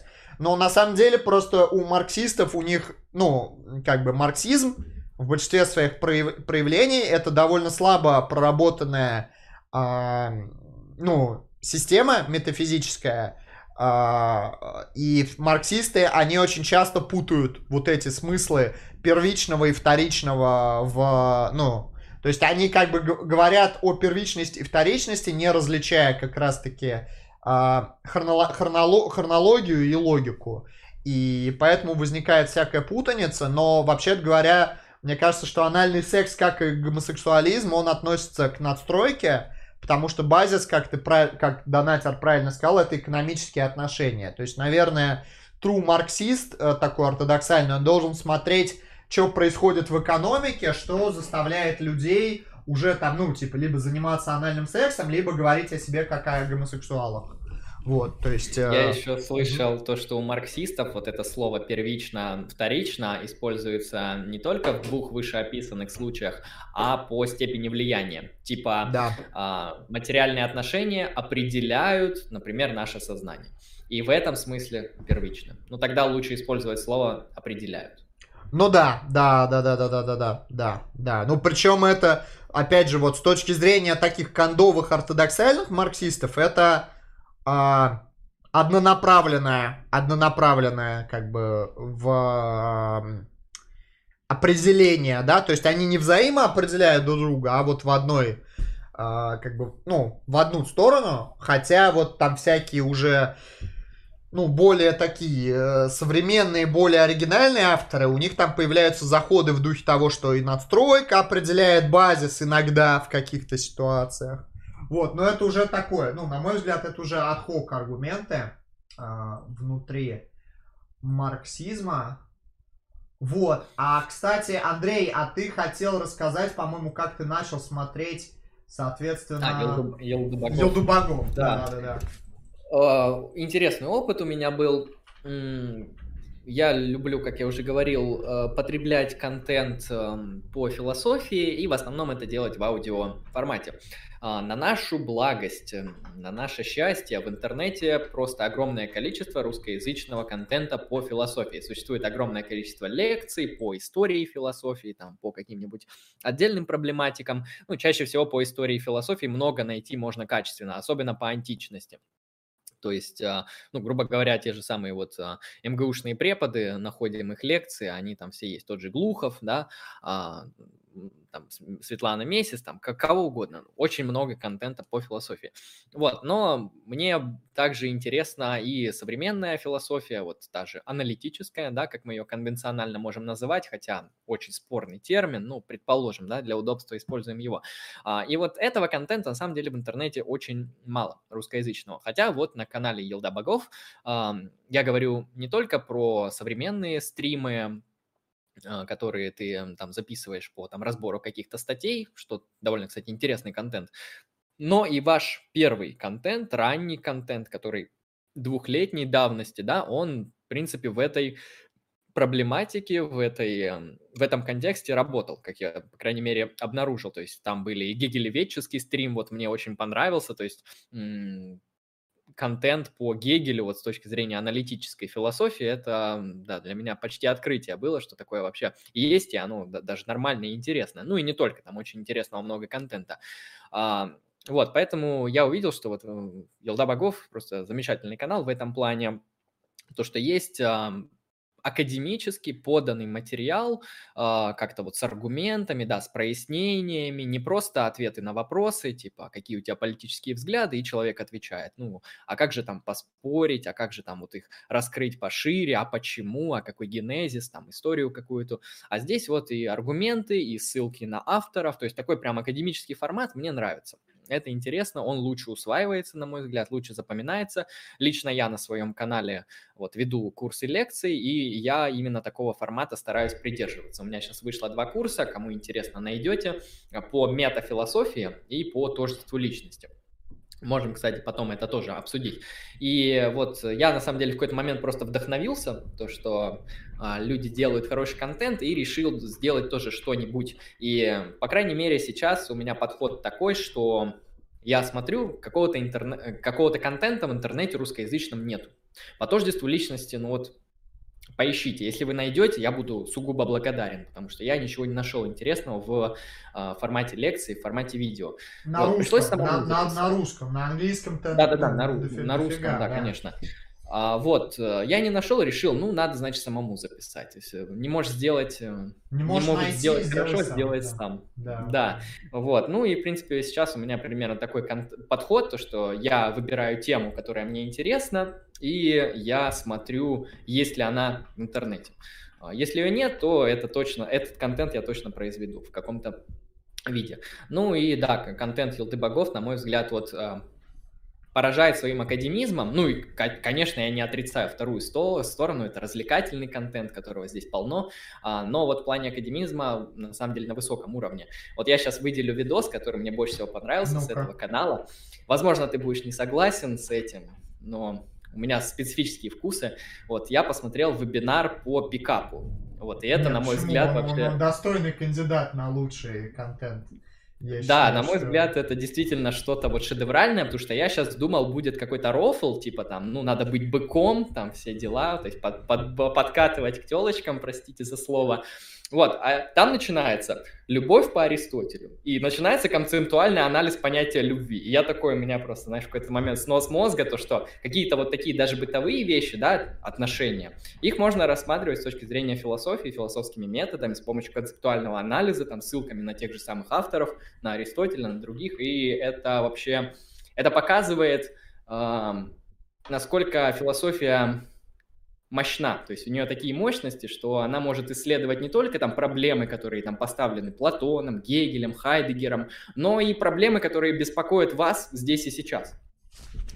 И это круто, это круто. Это как минимум а, добавляет ценности философии, потому что в современности я замечал то, что многие люди, а, вот молодые, хотя взрослые тоже, говорят, ну философия это бесполезная херня, короче, там нахер она нужна, денег ты на ней не заработаешь, ну а где ты денег заработаешь, да, на бирже, ну иди сразу на биржу. Ну да. То есть философия, она для другого, да, если говорить вот в чем она полезна, в чем интересна, то как минимум вот это вот. Концептуальный анализ всегда приятен. Мне, кстати, кажется, что на самом деле философия, вот э, многие люди, причем даже философы, э, не до конца вот, ну, то есть недооценивают э, практический потенциал философии, потому что в каком-то смысле философия даже более практическая, чем другие науки, потому что она может работать на уровне вот даже не зарабатывания денег, да, вот не, не в том плане, что она практическая, как вот, ну, то, что вам поможет заработок иметь, а на еще более таком фундаментальном уровне каких-то практических бытовых ситуаций, да,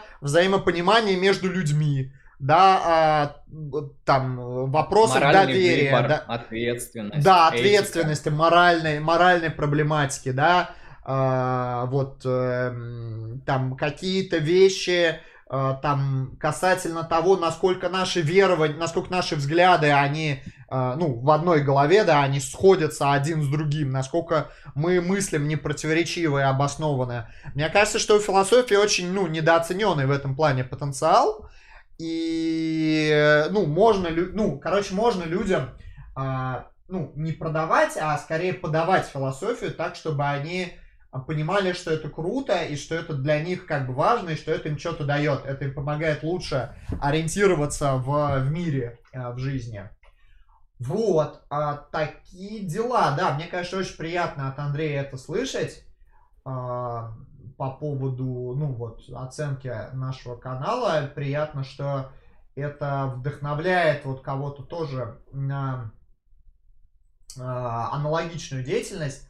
А, кстати, друзья, вы можете, я так понимаю, задавать вопрос еще про метафилософию, да, поскольку у Андрея да. был недавно а, курс, он, собственно, сделал по метафилософии. Может быть, тогда Андрей, если он не очень устал, кратко расскажет, что это такое, зачем это нужно, и мы заодно да, про могу. метафилософию поговорим. Могу, да. Если по тождеству личности еще есть вопрос, можете тоже их задавать. А по метафилософия. А, та же самая проблема, как и с тождеством личности, лично для меня. А, я имею в виду то, что хотел ознакомиться вот с тем, что такое метафилософия, но контента мало. Контента, в принципе, нет в русскоязычном интернете, тем более в виде курса а, не найти. Вот я записал курс, там рассмотрел основные какие-то метафилософские а, позиции. А, вот, кстати, на вашем канале два, два видоса я могу назвать метафилософскими. Там один он назывался «Что такое философия?» Стрим, да, да, да, «Что так. такое философия?» Да, да, и второй – это аналитическая континентальная да, философия, да, он да, тоже относится да. к этой же проблематике. Э, ребят, вот. а админы, покидайте ссылочки на эти стримы в чат, чтобы люди вспомнили, что такое философия на канале Елды Богов и аналитическая versus континентальная философия. Кто не смотрел, ребят, посмотрите старые стримы, они, ну, они неплохие на самом деле. Вот они Андрей не даст соврать. Да, хорошие.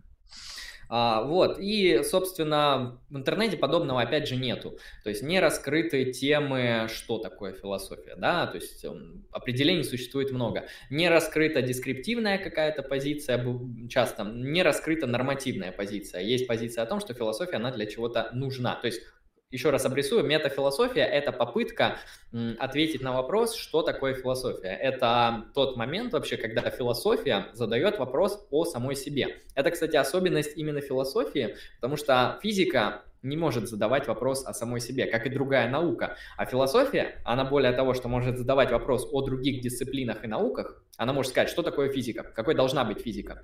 Она может задать вопрос о себе, какой должна быть философия и что такое философия. То есть это взгляд философии на саму себя. Это и есть метафилософия.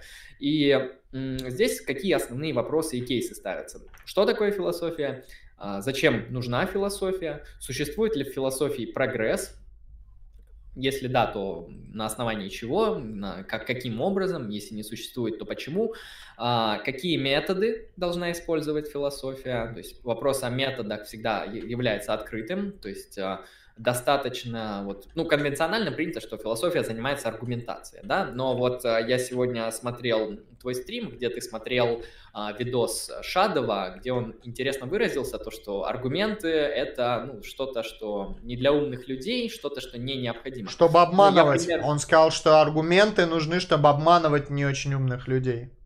Вот. Ну, я примерно понимаю, какая интуиция стоит за его позицией, потому что человек с, со взглядами что-то типа скептицизма, насколько я понимаю, он скептик а, современный. И, наверное, да, он считает, что аргументы, грубо говоря, это не самая достоверная истина в последней инстанции. То есть аргументы это просто один из каких-то приколов вот, ну, это, это метафилософская позиция. Вот, а, ну, есть и другие позиции, то, что аргументы нам дают знания, да, по, по крайней мере, какие-нибудь а, силлогизмы, вот. А, есть позиция, что философия может пользоваться и другими методами, например, мысленный эксперимент, например, концептуальный анализ или м, вопрос об интуиции философии. Когда я говорил о тождестве личности, я поднял такой вопрос об интуиции. Мы это слово часто используем, вот тот же пример с телепортом. Мысленный эксперимент, который я приводил, а, в зависимости от различных теорий тождества личности у нас возникает разная интуиция, как ответить на этот вопрос. Именно интуиция здесь является мерилом и ответом на те или иные философские проблемы. И метафилософский вопрос стоит следующим образом. А достойна ли интуиция вообще быть методом философии. То есть достоверна ли она, нормально ли обращаться к интуиции в, нашей философском, в нашем философском исследовании, будь то, например, этика, эм, все мы знаем, там есть вот тот, тот же кейс с вагонеткой, всем, всем известный, который решается не только ответом на вопрос, то, что если вы убиваете одного человека, а не пятерых, это что-то аморально всегда и плохое, но и нам наша интуиция подсказывает в данном случае то, что произошло что-то ужасное, и то, что утилитаризм, он в некоторых случаях, консеквенционализм, простите, приводит к ужасным следствиям. И это какая-то неправильная позиция. Вот, этот а, кейс отлично показывает, а, обращаясь именно к интуиции. Одна позиция, вот то, что в философии интуиция, она имеет вес, имеет роль и необходима для ответа на те или иные философские вопросы. Более того, даже если мы получаем какую-то непротиворечивую концепцию, но она, например, противоречит нашей интуиции, то мы, в принципе, вольны от нее отказаться. Другая же позиция метафилософская говорит, что нет. Интуиция — это херня, она нас часто обманывает, она нас часто подводит, она непонятно, каким образом работает интуиция. То есть, что такое интуиция? Дам определение, это непосредственное понимание чего-то. Не опосредованное. То есть, вот понимание сразу. Ты посмотрел, ты понял, вот это стоит лампа. Тебе не нужно дискурсивно выводить аргумент, что там, вводя посылки и делая вывод, чтобы понять что-то. А, соответственно, дискурсивное понимание – это опосредованное понимание, это не интуитивное понимание в данном случае. И есть теоретики, которые считают, что интуиция не необходима, она всегда может ошибаться. Более того, интересный такой а, кейс был с исследованиями м, в сфере экспериментальной философии. Это вот тоже интересная современная такая сфера. А, экспериментальная философия, она там вот в начале 21 века стала популярна, когда проверяются когда людям даются те или иные философские проблемы, философские задачи, и проверяется, как бы они ответили в соответствии со своей интуицией. Так вот, эти исследования показывают, что в зависимости от региона, например, а, западные люди отвечают на один и тот же вопрос одним путем, а восточные люди, там Китай, а, Малайзия, вот, э, вот эти регионы, они отвечают по-другому. У них другая интуиция по тому же самому а, философскому вопросу. Ну, понятно, что в процентном соотношении. И это тоже поднимает вопрос а а где мерила интуиции? Как проверить интуицию? Если интуиция китайца, монгола, она одна. Интуиция западного какого-нибудь американца э, или европейца, она другая. И кому обращаться? Вопрос об интуиции. Ну, так, про ценность философии, конечно, есть вопросы, типа, нужна ли эта философия, ценна ли, что она нам дает, какие практические выводы, вот такой тоже момент есть. Это все мета-философские вопрос. Это если вот как-то кратко очертить, там, конечно, целое поле исследований. Угу. А, так, спасибо. Да, спасибо Флорентина Ариза за ссылку. Я тут, кстати, вспомнил, что у нас еще на канале очень старое было видео, ну как, относительно старое, про мысленные эксперименты. А, то есть э, мы там с чеченским Wittgensteinом обсуждали роль мысленных экспериментов а, в, в философии. Кстати, это связано с вопросом об интуициях, потому что да, мысленные да. эксперименты, как правило, ну, допущением в них являются некоторые интуиции. И, соответственно, от того, какие у человека интуиции, зависит, а, будет ли для него релевантен а, тот или иной мысленный эксперимент и чем он, собственно, закончится. Ну, кстати, вот в проблеме вагонетки это как бы э, заметно. Спасибо, Марко Поло, спасибо. А, а у тебя, у самого, Андрей, какая позиция в отношении интуиции? Я считаю, что интуиция – это надежный, хороший, качественный источник а, в решении философских вопросов. И я считаю, что когда а, философская теория, да, какая-то философская концепция не соответствует нашей интуиции, с ней нужно обходиться осторожно. В общем, контринтуитивные философские теории, они, ну, они не то чтобы сразу становятся нерелевантными, но это, это дает э, возможность поставить их под сомнение. Вот, например, тот же самый, ну, гегельянство. Ну, гегельянство для большинства людей, оно контринтуитивно. Ну, мало людей считает, что там на улице развивается абсолютный дух куда-то там в истории, или еще что-нибудь такое. А, там, не знаю, позиция Беркли, вот она тоже для людей контринтуитивна. Ну, люди не считают, что есть только духи а, и Бог. Беркли, кстати, сам так не считал. Беркли считал, что его позиция выводится из здравого смысла как раз-таки. То есть вот Беркли, он свою собственную философию позиционировал или именно как вот, Философия э, здравого смысла. Да, да, да, да, да, да. С Гегелем там и по-другому, собственно, Гегель, он сам говорит, что здравый смысл это вообще говно. Люди как бы да, обычные, да, да, они мыслят абстрактно. И на самом деле true философия, она как раз должна преодолевать а, вот эти обыденные интуиции, и это как бы нормально, что она им не, не как бы не соответствует. Ну, Гегель может себе позволить фундаментально значимый и в свое время, и влияние у него серьезное, поэтому. А как ты, ну вот, свой подход по поводу интуиции, ну, как это работает в случае конкретных э, философских про- проблем?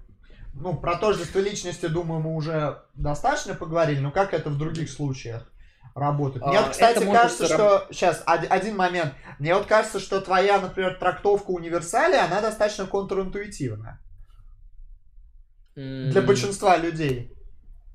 Ну, кстати, я считаю, что нет, потому нет? что люди, okay. которые взаимодействуют с универсалиями, они могут считать, Хотя, ну, я не, не общался с другими людьми, я хикан дома сижу. Шучу. Я замечал, что люди считают, что, например, математические какие-то категории, там, те же самые числа, треугольники, они существуют. Вот, люди считают, что существуют. А, вот, поэтому вот в плане того, что какие у них интуитивные позиции. Ну, я соглашусь, конечно, то, что большинство людей, я думаю, в современности, они, конечно, номиналисты. Ну, либо умеренные реалисты, или что-то подобное. А, в плане того, как мои соотносятся, ну, просто у меня религиозные взгляды, они носят более фундаментальную значимость, и здесь, как говорится, философии нужно отойти в сторону, подвинуться. Угу. А, так, пришел донат от Гой Киллера, 81 евро. Есть аналитические авторы, работающие над тождеством личности, на которых повлияли континентальные философы. Те же Сартер или Мерло-Панти выглядят как минимум как полезный источник для интуиции и идей. Вот за счет, э, насчет Сартера, Мерло-Панти ничего не могу сказать. Он континенталами мало времени занимался. А по поводу того, как континентальные философы повлияли на современных аналитических, ну, смотря кого считать континенталами, наверное, тех, кто был на континенте, а, блин, Дэвид Юм и Джон Лок, они были на острове, да. Не, ну на континенте много кто был, там, типа и Фреги, и Витгенштейн, и так-то так в этом плане дофига. Но мне просто кажется, что континентал тут является в более таком, ну вот, специфическом смысле. смысле. как конкретные философы. Как, э, как, э, короче, не ну, не, не как, э, не географическое, короче, понятие, а содержательное. Ну, кстати, вот по поводу нарративной э, теории личности, вот обычно вот среди авторов нарративистов перечисляют Поля Рикера, а, да. и вот на не, он повлиял на Чарльза Тейлора и Алаздера Макентайра, которые тоже, они, ну, по-моему, еще до Дэн, Дэннета сформулировали свои варианты нарративного подхода к тождеству личности, но они, правда, не совсем континентальные. То есть э, они такие... А. Рикер это континентальный? Э, ну, Рикер, он француз, и он, ну, он герменефт, да, он как бы вот такой феноменолог герменефт, то есть, да, скорее континентальный, а, а как бы Макентайр и этот самый Тейлор, они вот где-то посередине. Но мне кажется, что вот применительно к тождеству личности самый очевидный вот пример это рекер, потому что вот, ну, вот очень часто, когда вы читаете про нарративный подход, там, как правило, будет вот имя рекера фигурировать, вот. Такие, такие дела. Вот. Ну и Макентайра и Тейлора, если их тоже противопоставлять аналитикам, то они тоже э, такими считаются классиками нарративного подхода. Канис Люпуш, 300 рублей. Привет, Васил. Что представляет собой смерть у Хайдегера? Как я понял, это некоторое событие, которое завершает все потенциальные возможности. Желательно подробно. А, ну смотри, у Хайдегера смерть не является событием, потому что, ну, мы про раннего Хайдегера, да, тут говорим, потому что а, смерть это по определению Хайдгера это то, что невозможно пережить. То есть смерть это не событие, это как бы, ну, то есть смерть принципиально не дана. Вот, как бы смерть, она принципиально не дана человеку в его а, бытии, в его мире. А, со смертью невозможно встретиться. А, смерть невозможно как бы увидеть. Тут еще надо, ну, как бы оговориться, что вот Хайдегер, он говорит о смерти, как о смерти, э, с, ну, вот своей собственной. То есть, условно говоря, вот у, например, у Ясперса мы встречаемся со смертью через смерть кого-то другого. То есть смерть, она присутствует в нашей жизни как смерть другого человека. Для Хайдгера смерть это то, что, ну, во-первых, смерть невозможно разделить, и умираю всегда я сам. А, точнее, Хайдеггер, он, опять же, он говорит о вот этом, ну, да, давай, что, если ты просил подробнее, а, начнем с того, что смерть это один из важнейших экзистенциалов, то есть это а, характеристика Dasein человеческого, вот, человеческого существа, а, то есть а, это фундаментальная характеристика нас, да, как бытия к смерти. Наше существо, наше существование, оно так выглядит, что оно телеологически направлено на смерть. И смерть, она обуславливает наше бытие как бытие конечного, конечного существа. А, вот. И у Хайдегера, ну, если вы помните, у него, вот автор, да, э, как бы человек, который задонатил, если ты помнишь, у него все экзистенциалы, они понимаются в модусе подлинном а, и неподлинном, аутентичном, неаутентичном. И а, в, в неаутентичном модусе существования, в несобственном, смерть, она а, понимается как раз-таки вот как смерть другого. То есть смерть, она загова- заговаривается. Умирает всегда а, как бы кто-то другой. Вот. Умираю всегда не я, а кто-то другой.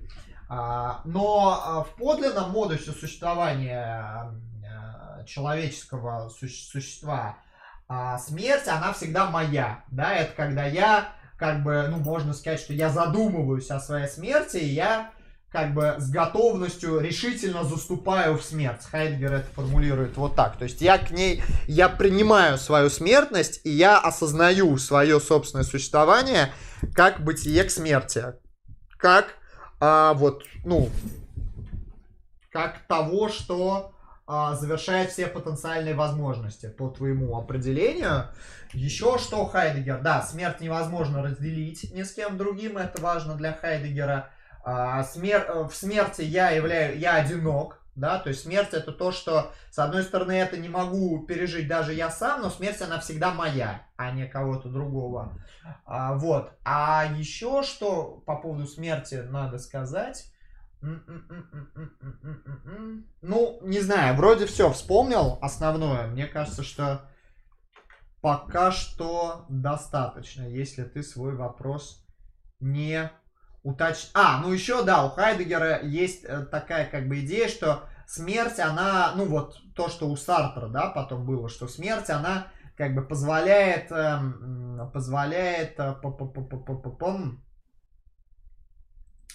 о человеке как бы некоторое заключение сделать, да, то есть смерть позволяет нам человеку дать какую-то конечную характеристику, то есть смерть это некоторая финальная точка сборки. Когда человек умер, мы уже можем сказать о том, как он жил. Пока человек не умер, у нас нет какой-то готовой характеристики, которая может Uh, ну, который мы человека можем охарактеризовать. То есть пока мы, допустим, человек еще жив, и мы знаем его как труса. Но, в принципе, этот трусливый человек, он может а, всегда измениться и совершить что-то храброе. Когда человек умер, если его запомнили как труса, то он уже трус в собственном смысле, он уже трус навсегда. Вот, как-то как так. Наверное, наверное, я ответил на... Это получается, пока человек не умер, мы не можем делать истинные утверждения о том, что кто-то трус или наоборот Ну, вроде того, да. Мы не можем делать а, утверждения о его сущности. Это вот как раз-таки к вопросу о том, что существование предшествует сущности. Вот. Да, да, да, да, да, да, да, да. А, ну, это такая, это скорее вот у Сартра, как бы, эта тема развита, но, как бы, у Хайдгера это тоже, это тоже а, присутствует вот этот момент. Да, на здоровье, Канис Люпус, спасибо тебе за донат. Друзья, задавайте вопросы э, гостю по метафилософии, например, или почему-то почему-то еще. Я не знаю, мы, наверное, еще минут 40-50 посидим, да? Ну, я думаю, да, можно. Вот, где Я хотел еще... обсудить, если пока вопросов Давай, нет, да, да, по поводу, вот мне политические взгляды интересно узнать. По поводу твоих, ну, я могу свои, собственно, тоже потом рассказать, подраскрыть. А, я недавно слушал по-моему, нарезку, где ты был на одном из стримов, по-моему, философ... контркультурные исследования. Вот. А, интересный канал, кстати. А, ты там говорил, что у тебя анархические взгляды, если я не ошибаюсь. А до этого я слышал, что было что-то наподобие христианский социализм. Это вот оно как-то перешло, или я что-то ну, не, не понял? У меня анархические взгляды не в том смысле, что я э, предлагаю уничтожить государство. Я, то есть, э, ну, я скептически отношусь к идее. То есть, скажем так, я считаю, что история человечества, она будет историей государств. Вот. И, в принципе, государство это тот институт, который, а, ну, он будет нам сопутствовать, да, и, скажем так, государство это неизбежный институт. Более того, я считаю, что государство зачастую это полезный институт. Он, у него есть как бы хорошие полезные функции. А проблема в том, что современное государство, а, все, что оно может, ну, то есть современное государство не может выступать в роли а, того, что а, определяет за человеком его что определяет телеологию человеческой жизни, скажем так. То есть современное государство, по сути, это бюрократический аппарат, который зиждется на идее эффективности, зиждется на идее того, что этот аппарат, он может работать лучше или хуже. Но дело в том, что люди для того, чтобы как-то нормально существовать, да, мы здесь, кстати, к идее тождества личности возвращаемся, а людям им нужны какие-то ориентиры. То есть человек это существо, которое а, жизнь которого устроена телеологически. То есть вообще вся жизнь человека это некоторое путешествие от одной, от, одно, от одной точки к другой. Да? То есть мы а, в нашей жизни мы а, стремимся к некоторым благам и с разной степени, с, ну, с, с разной степени успешности эти блага достигаем. Под благами я в данном случае не обязательно имею в виду материальные блага, да, это, ну, это может быть все что угодно. И э, проблема современного государства, ну или не проблема, можно сказать, что это не его проблема, это его просто особенность, в том, что оно ничего, ну, не может сказать э, человеку что-то о характере этих благ, э, о, о, о том, к чему человек должен стремиться на самом деле. А если же государство это пробует делать, оно превращается в тиранию.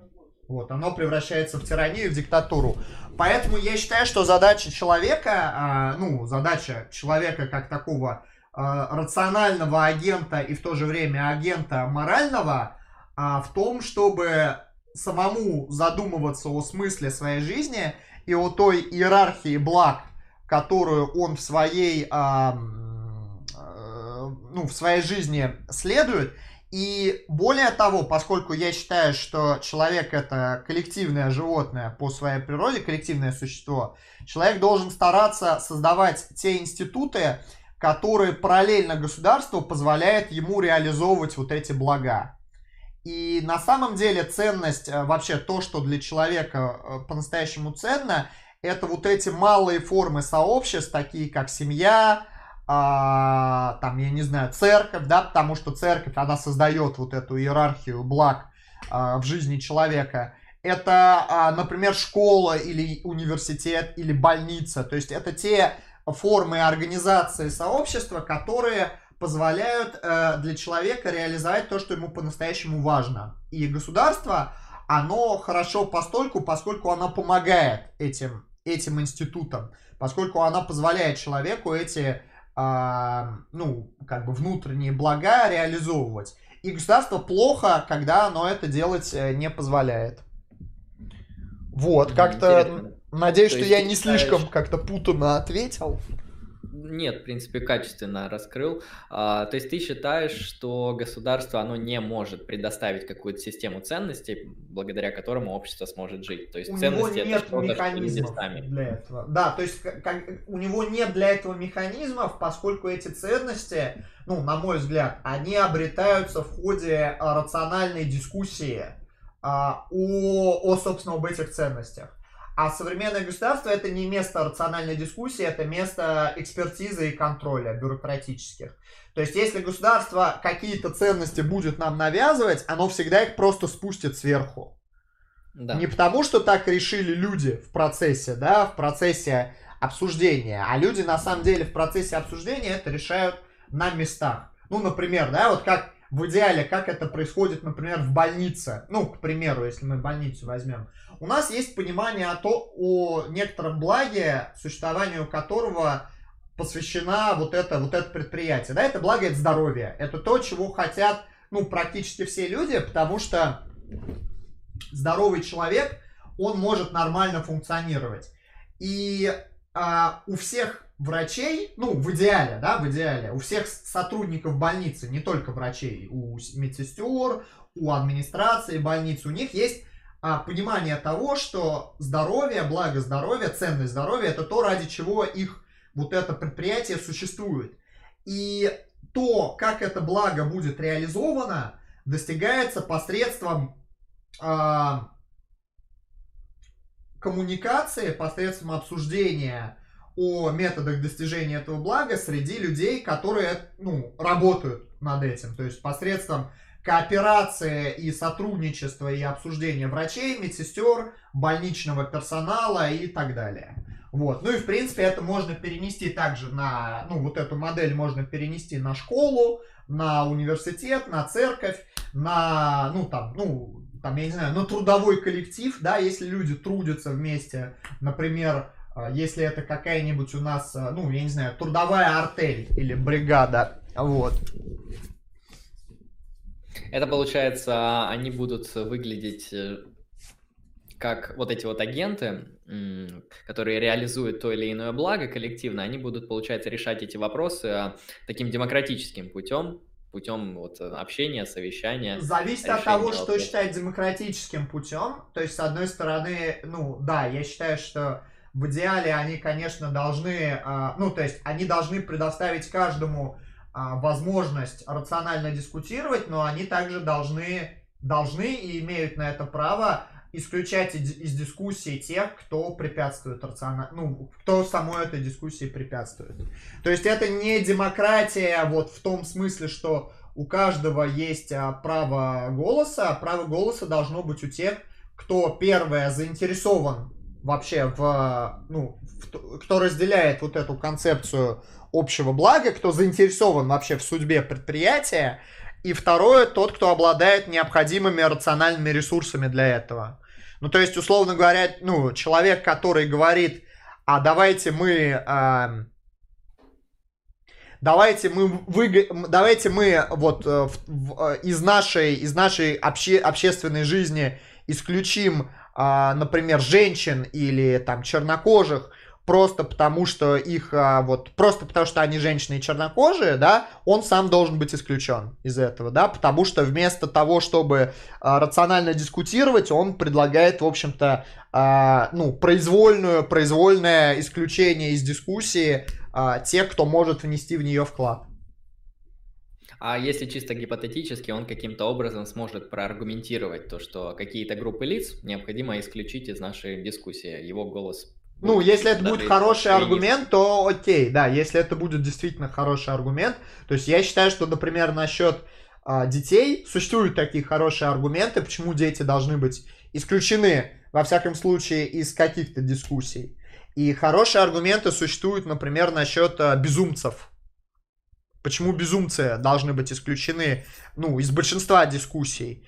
Вот. А, если это будут хорошие аргументы, да, но если человек просто будет а, ну, условно говоря, говорить, что мы русские, поэтому мы должны вести обсуждение только русскими, только с русскими, то, то как бы, ну, то нет, он сам должен быть исключен. Ну, тут пишут уже, что я либерал классический. Я на самом деле не знаю, с чего ты взял, вот откуда такая характеристика классического либерала, потому что классический либерализм это про, вообще-то про то, как экономика должна быть устроена. И про то, государство в какой степени должно вмешиваться и не вмешиваться в, ну, в частности, в экономическую сферу, я про это, кажется, ничего не говорил, Дэвид Голдман. Я бы тут еще добавил то, что под классическим либерализмом большинство людей, ну, которые там, не очень знакомы с академической философией политической, они не всем понимают, что они говорят. То есть этот термин в современности используется очень широко. То есть классическими либералами называют кого-то, кто не, не либертарианец и при этом там не совсем За либерал современный, рынок, да. что-то неясное. Ну да, ну то есть, э, ну как бы, короче, я не знаю, почему, почему, э, как бы, почему ты меня назвал классическим либералом, поясни. Вот, короче, ну, я надеюсь, что я как-то ответил на свой вопрос, в каком смысле я анархист, я анархист в том смысле, что я просто не считаю государство центром а, моральной политической жизни человека. То есть я считаю, что государство, оно в, какой, в какой-то степени государство не важно. То есть мы на самом деле, мы не должны быть... А, то есть а, вопрос а, как бы о том, как устроено государство, это вопрос технический. Это вопрос, а, ну, того, как, э, я не знаю... Да, то есть это вот как, я не знаю, ну как должны быть устроены хорошие компьютеры. Ну, хорошие компьютеры должны быть устроены хорошо чтобы на них было удобно работать. А вот сама по себе политическая и моральная жизнь людей, она, ее, как бы, сфера ее, ну, ее центр, ее сердцевина, она не в государстве. Да, она в других формах а, человеческих взаимоотношений. Я еще два под вопроса уточню вот в связи с этой же темой.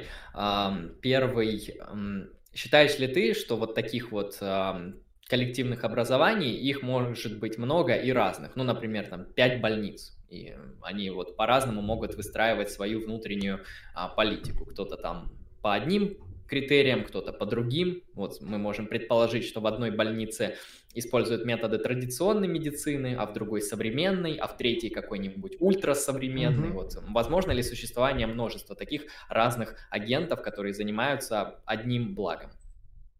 Ну, мне на самом деле симпатичная идея гильдий, да, то есть что такое гильдии, это как раз вот объединение таких вот сообществ, которые, ну вот, у которых есть некоторые определенные вот блага, и в которой достигается, ну, некоторая общая стратегия по тому, как на местах будет, а, как бы, а, ну, как, как это будет реализовываться. Но, с другой стороны, проблема в том, что чем больше... А, чем больше институт, чем больше вот это сообщество, чем больше людей оно включает, тем оно более бюрокра... тем оно, ну, больше бюрократизируется, и тем больше риск коррупции. Потому что, ну, вообще, какой источник коррупции?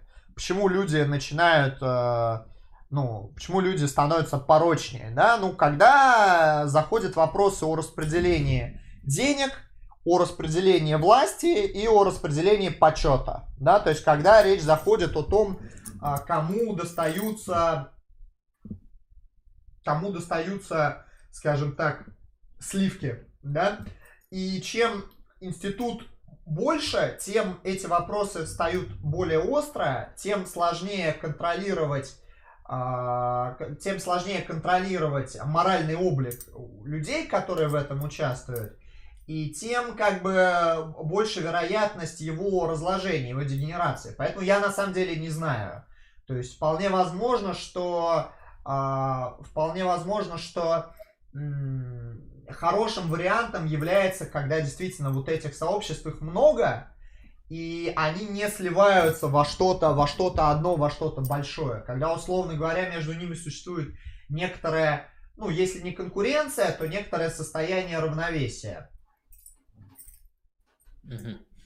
А, и второй Тут, кстати, вопрос... вот сейчас я отвечу человеку из чата. А, от Дэвид Голдман пишет, что я классический либерал в том плане, что я считаю, что государство должно ограничивать, значит, нехороших людей, а, тех, которые препятствуют дискуссии. А ты просто меня ну, неправильно понял или а, я как-то неаккуратно... Я не сказал, что государство должно их ограничивать. Не как раз таки их должно ограничивать не государство, не имеет права. То есть на уровне государства я сторонник свободы слова. Их должно ограничивать не государство, их должны ограничивать мы сами, участники вот этой практики.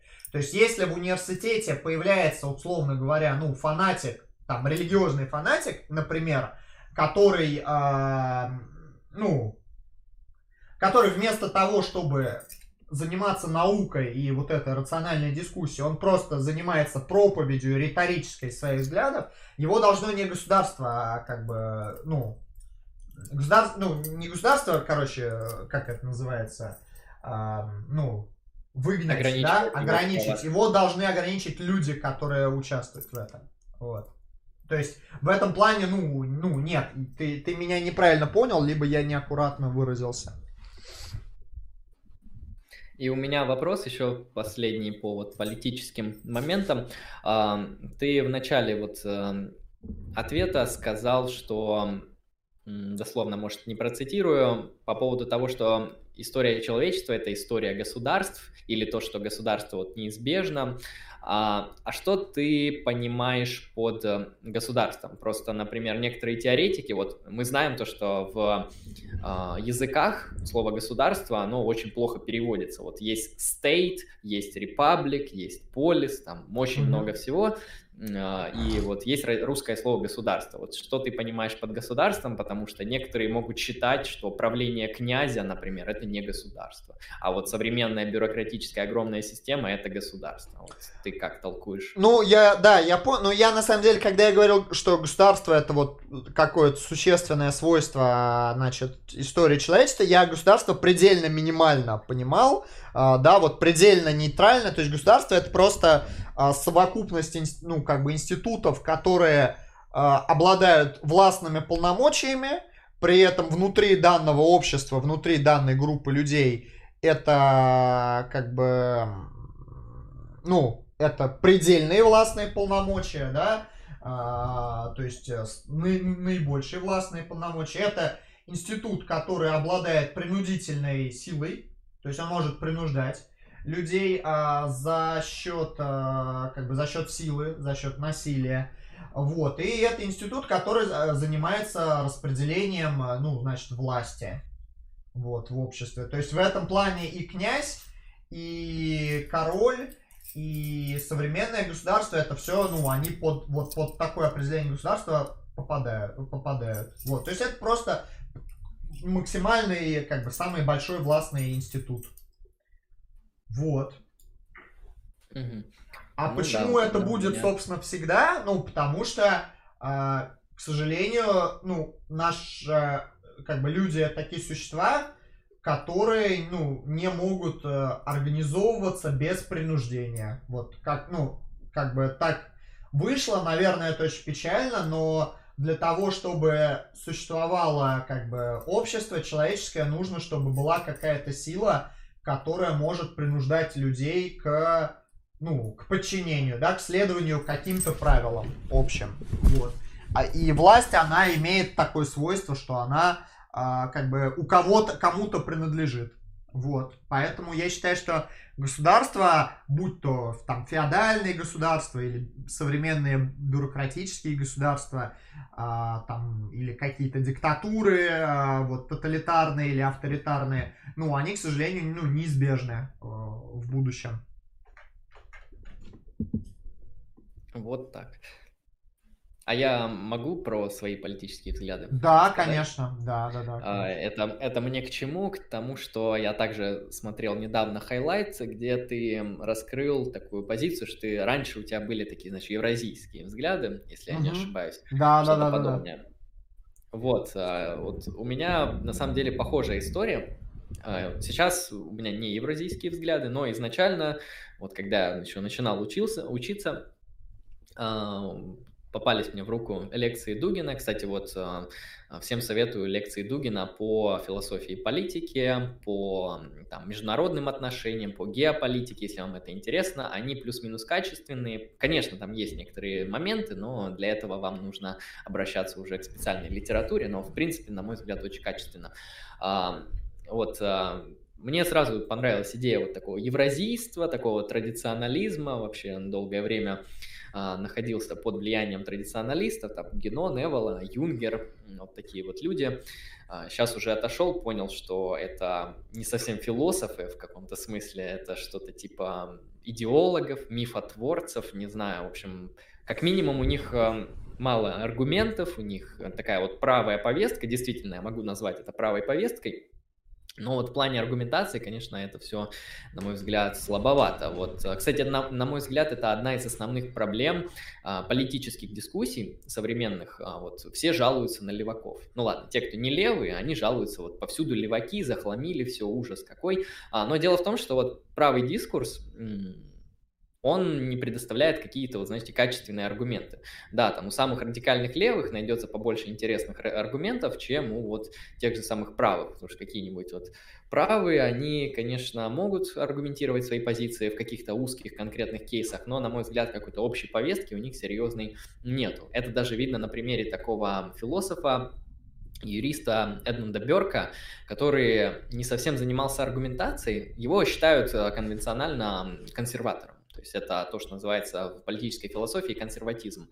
А, однако вот в плане аргументов у него не так их много. То есть он говорит то, что, ну вот посмотрите на французскую революцию, она приводит к таким-то бедствиям, и, проще говоря, вообще попытка создать общество из головы, да, выдумать какое-то прогрессивное общество, сделать прогрессивное движение, уничтожить старые институты, на практике это оказывается неэффективно. А, ну, это, на мой взгляд, э, хорошая аргументация, да, но недостаточная. То есть аргумент к практике, он не самый сильный. А, ну и во-вторых, его можно подставить всегда под сомнение. Да, французская революция убила там, огромное количество людей, там очень много было потерь, экономические проблемы и так далее, но там буквально там сколько-то лет спустя, например, там 100-200, вон, Франция процветает.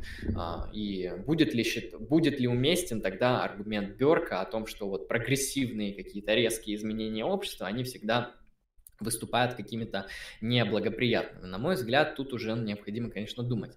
Поэтому у правых с аргументами, конечно, бывает слабовато. Хотя, может быть, просто не появились еще какие-то правые хорошие, но если мы берем там националистов вот российских, то тут, конечно, все спорно. На мой взгляд, у тебя вот отличные видео по критике национализма, а, и там дебаты были, по-моему, с Ольгердом Семеновым. Ну, там серия держал... дебатов, да, была, по сути. Да, да, он держался как мог, но кажется, он не мог понять то, что а, ну, нация это что-то, что не существует. То есть э, непонятно, вот, что такое нация, как ее определять, и вообще, как на основе этого можно выстраивать какую-то политическую практику и так далее. Ну, то, то есть такой сложный тоже философский вопрос, а, но не суть, к чему я это. Вот долгое время был традиционалистом, консерватором в таком смысле. Нравилась мне платоническая система, она, кстати, мне до сих пор нравится на мой взгляд, вот справедливое общество такое, в котором каждый человек занимается, находится на своем месте, да, занят э, тем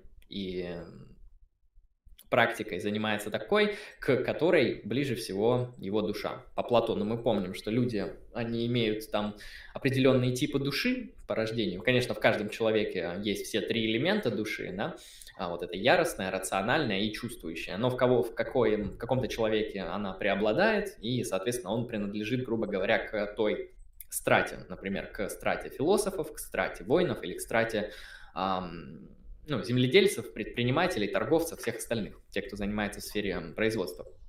Вот, в этом плане, на мой взгляд, такое общество действительно а, выглядит в каком-то смысле справедливо, однако здесь, конечно, встает вопрос, очень много вопросов, а, например, вопросы о социальных лифтах, возможно ли переход из одной страты в другую. Ну, я лично считаю, что должны быть, конечно, социальные лифты, то есть кастовая система Индии мне не очень нравится, вот эти жесткие закрепленные касты, Конечно, там есть э, свои профиты, да, и в основном это обосновывается метафизически, то, что человек там из одной касты, будучи рожденный таким-то, не может перейти в силу каких-то религиозных оснований, там идет ссылка уже на определенные тексты. У Платона, я считаю, можно. Там, по-моему, он сам пишет, что социальные лифты возможны, если человек родился с одной душой а, в какой-то не той касте, его просто переведут да. каким-то образом.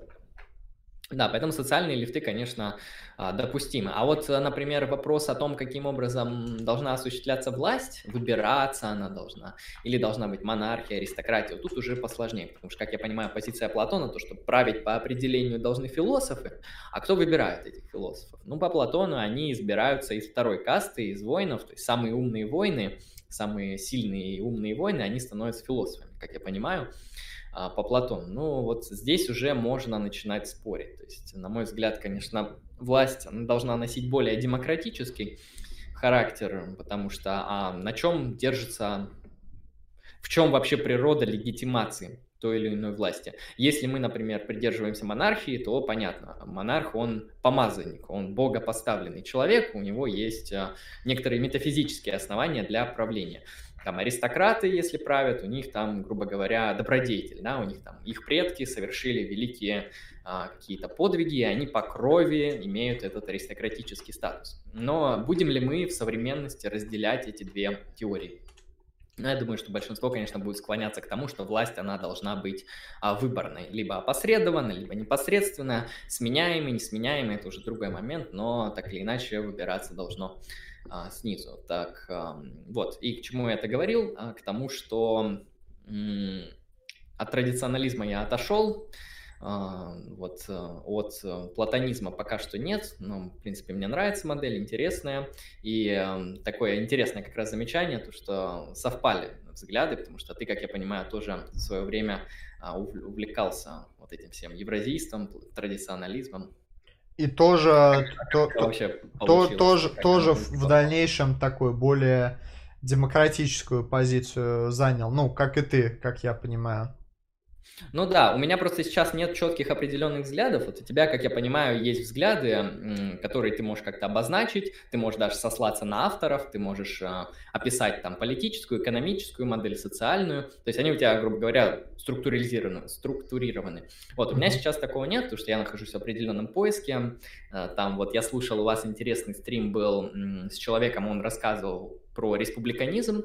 А, про левый, как я понимаю, с таким левым уклоном республиканизм, ну, звучит, звучит, в принципе, неплохо. Я, наверное, возьму книгу, почитаю, посмотрим. То есть, ну, вот эти все идеалы республиканизма, там, построение общества на основании каких-то добродетелей, Звучит на самом деле интересно. Ну, соответственно, сейчас у меня каких-то четких политических взглядов нету, я их не могу высказывать, потому что они, они структурно у меня отсутствуют. Я единственное, что, наверное, могу отвечать на какие-то конкретные кейсы, там из разряда, каким должен быть рынок, там, не знаю, как должна выбираться власть. По поводу основе... семьи.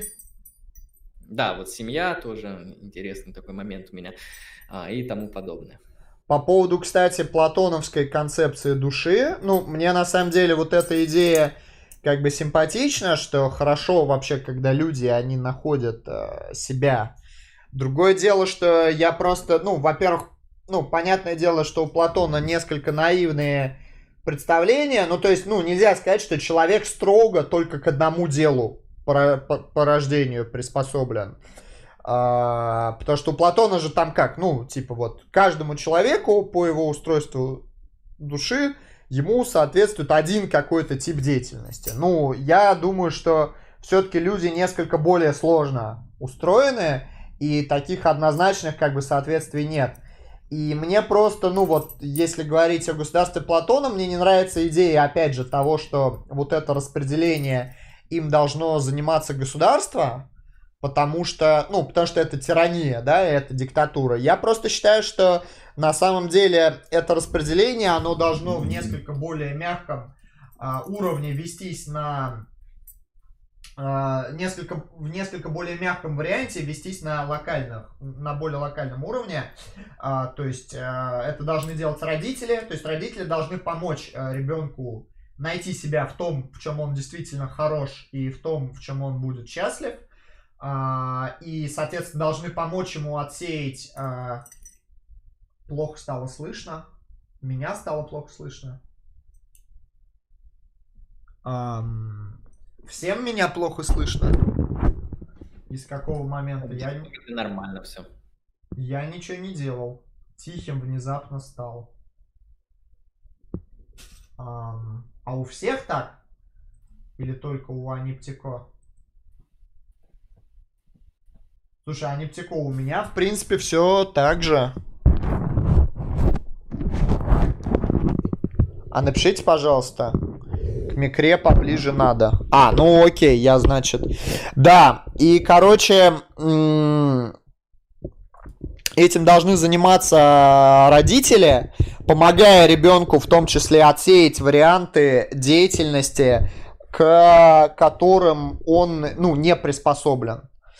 И э, этим должны заниматься, соответственно, те, кто в этой деятельности уже хороши. Ну, например, вот если вы, э, как бы, если человек занимается тем, что он преподает музыку, э, задача его не только в том, чтобы э, научить людей хорошо, там, я не знаю, петь или играть на чем-то, но еще его задача это отсеять тех, у кого нет таланта, потому что те люди, ну, вот, у которых нет таланта, они, ну, должны, а, скажем так, э, искать себя в чем-то другом, да, и задача хорошего учителя, хорошего мастера в том, чтобы указать другим людям не только на их достоинства, но и на их недостатки.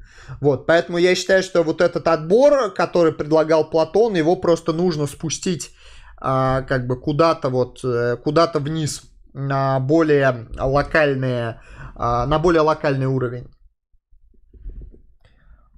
Вот, а, так, давайте я проверю донаты.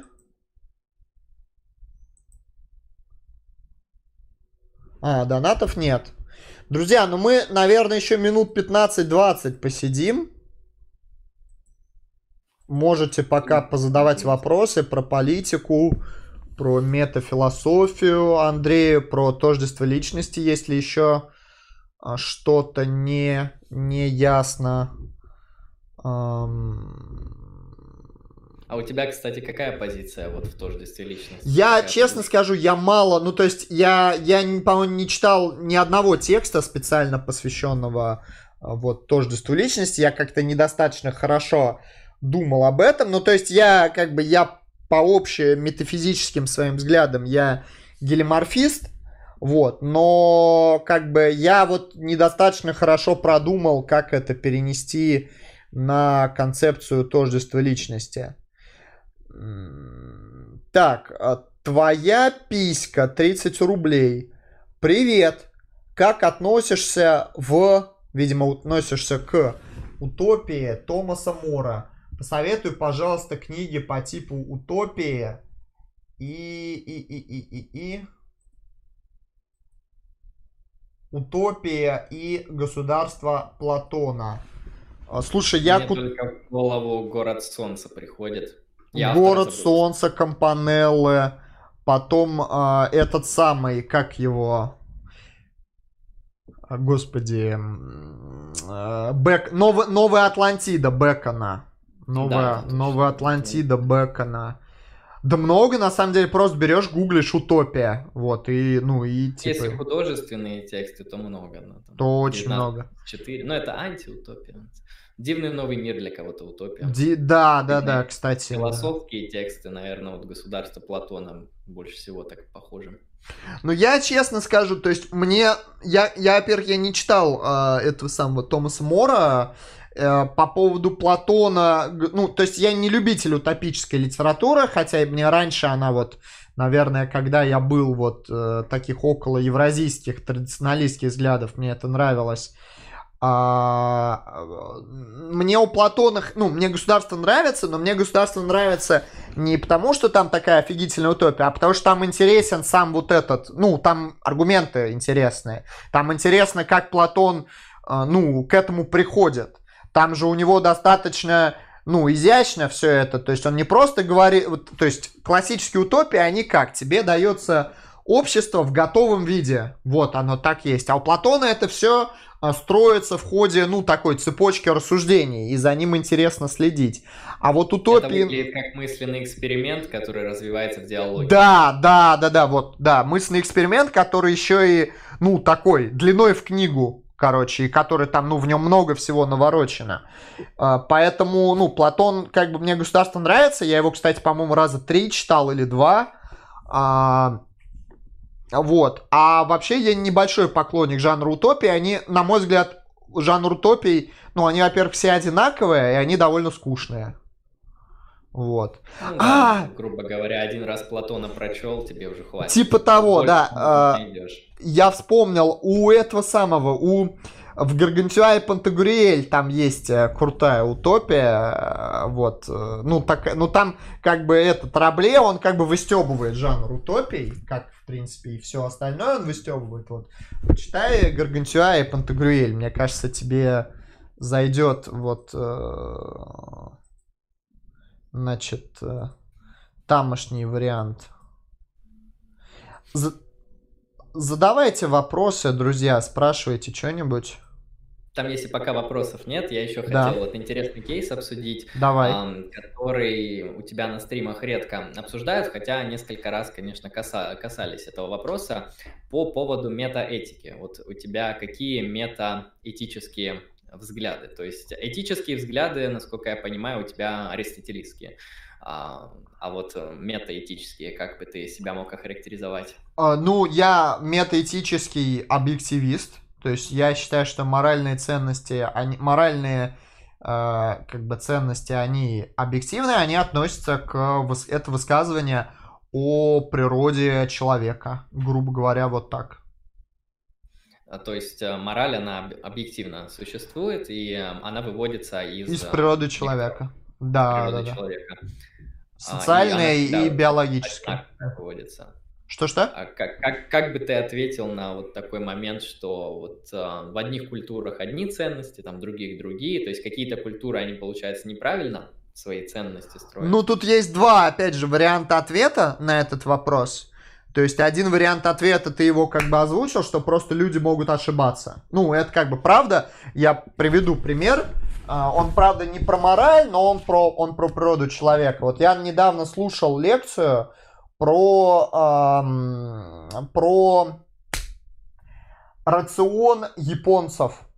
Э, ну, не современных японцев, а вот, э, значит, средневековых японцев. Японцы, они э, как бы японская аристократия, она, э, аристократия, знать, она очень много болела из-за того, что они ели, э, как бы, они ели э, очищенный рис, он считался более благородным, а как бы, э, ну, неочищенный рис, он полезнее, потому что в нем есть витамины группы В. И и японская э, знать, они не ели рыбу, очень мало ели рыбу и э, как бы моллюсков, потому что это считалось еда рыбаков, а рыбаки это, ну, типа, ну, в Японии это самый низший, короче, класс э, людей. И японские аристократии, они поэтому, ну, их, об, их как бы образ жизни, он был не очень здоровым, потому что они, в общем, у них была очень плохая диета, да, это пример того, как люди из-за недостатка, ну, в данном случае из-за недостатка эмпирических знаний и просто у них, ну, плохо было с, как бы, с индукцией, да, и с, там, с абдукцией, они не смогли понять, что вот тот образ жизни, который ведут, в частности, рыбаки и крестьяне, он более полезный. То есть человек, он может ошибаться насчет своей природы, насчет того, как устроен его организм и насчет того, как устроено общество.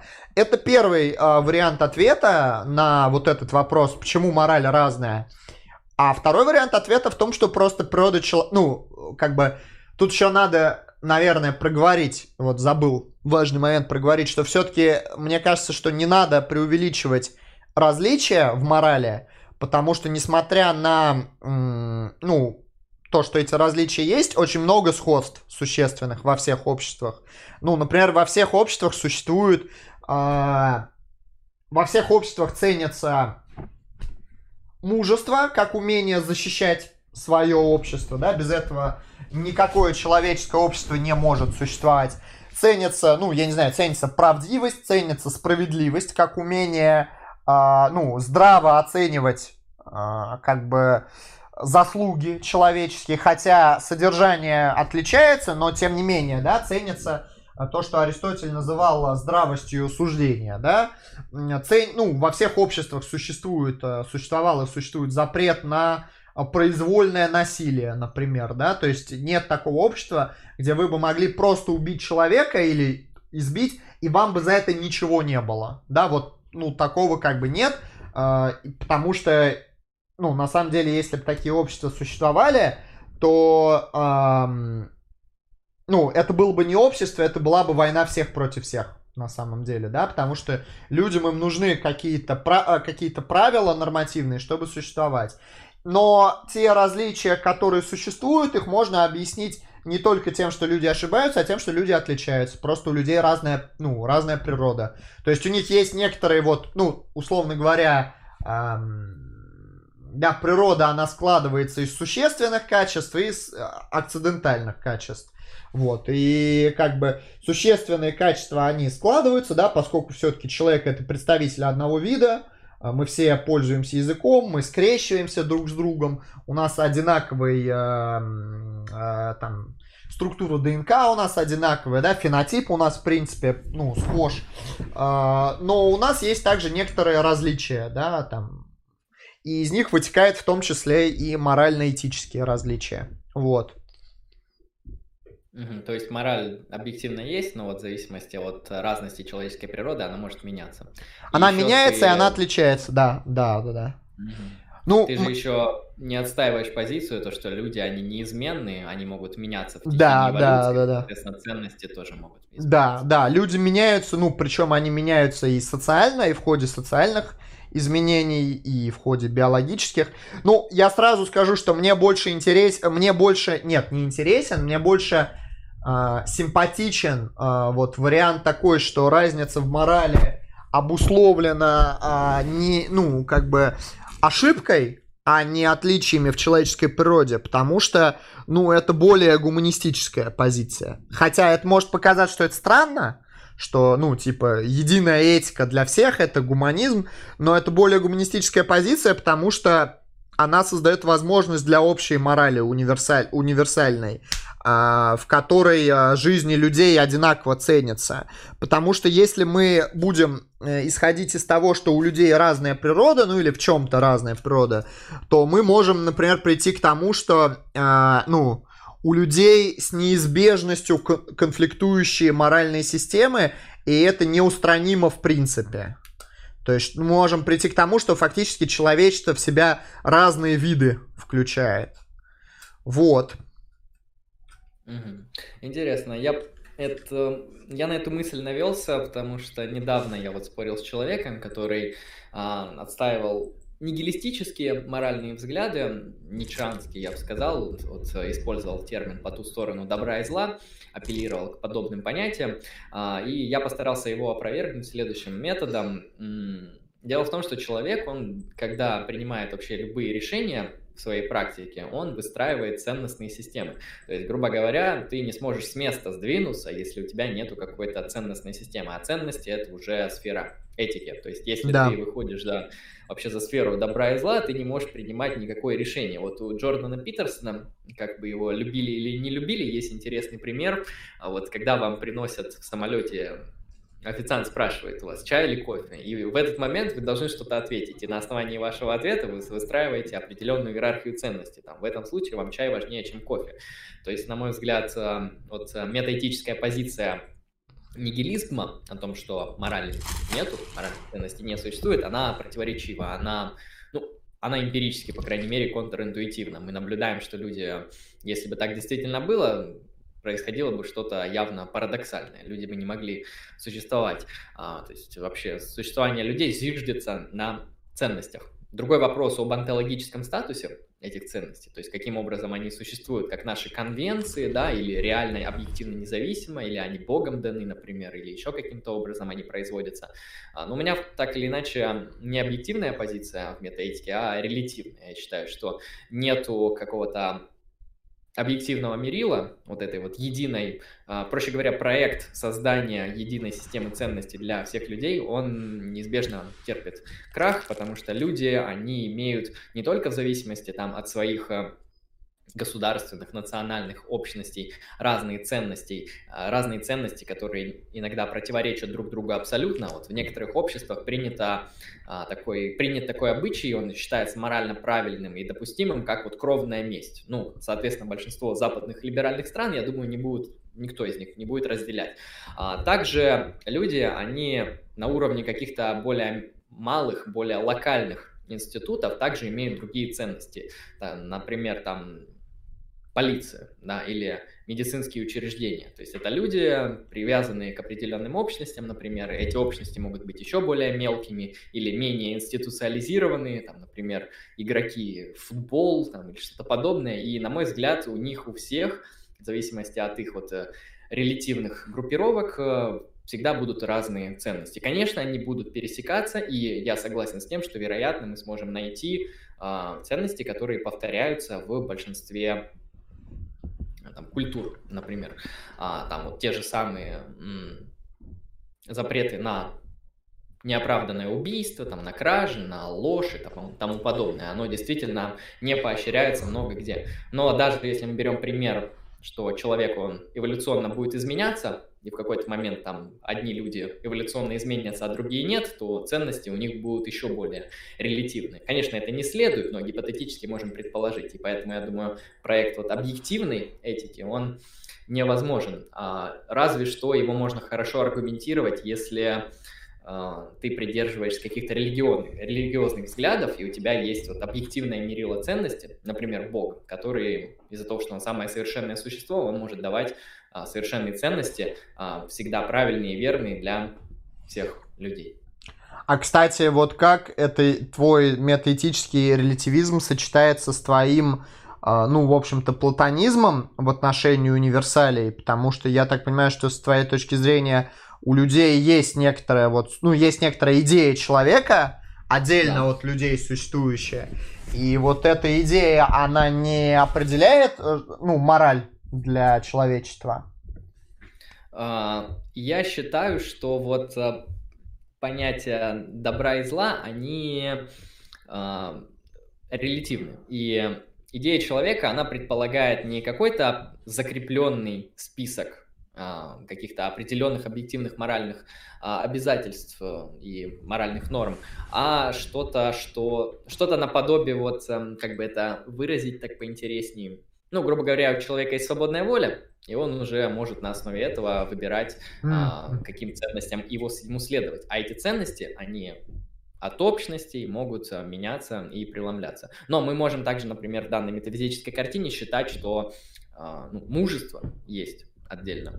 А, то есть, э, но другой факт, то, что мужество, оно не, не всегда будет а, везде добром. То есть есть коллективы, могут быть общности людей, которые не будут считать мужество добродетелью.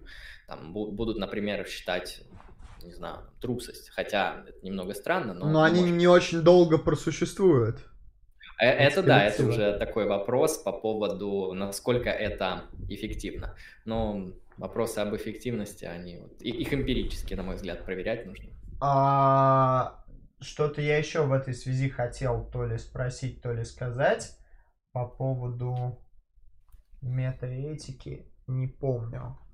Так, сейчас если вспомню, то скажу.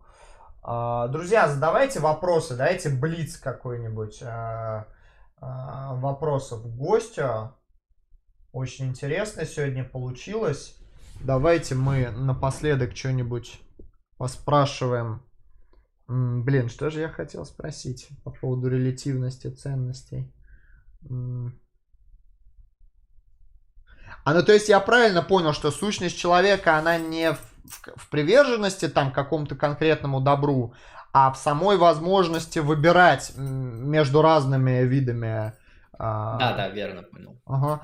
А по поводу, кстати, вот, я по поводу Питерсона хотел сказать, и по поводу чая и кофе. Ну, то есть, я согласен вот с Андреем и, видимо, с Питерсоном в том, что это...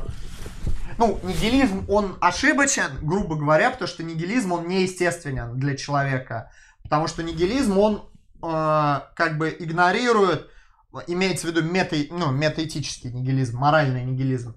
Потому что, ну, люди это с неизбежностью существа, которые полагают себе некоторые ценности. То есть, как бы, э, нигилизм, он просто противоречит, ну, нашему вот самовосприятию, тому, как мы... Он не вписывается в нашу картину мира. А, а по поводу вот примера с чаем и с кофе, я тут не совсем согласен с Питерсоном. А, дело в том, что я не считаю, что любой а, выбор между двумя или более альтернативами является каким-то вот ценностным. Ценно. Да, я э, в данном случае апеллирую вот к идее э, Чарльза Тейлора о strong evaluations, о сильных, сильных оценках.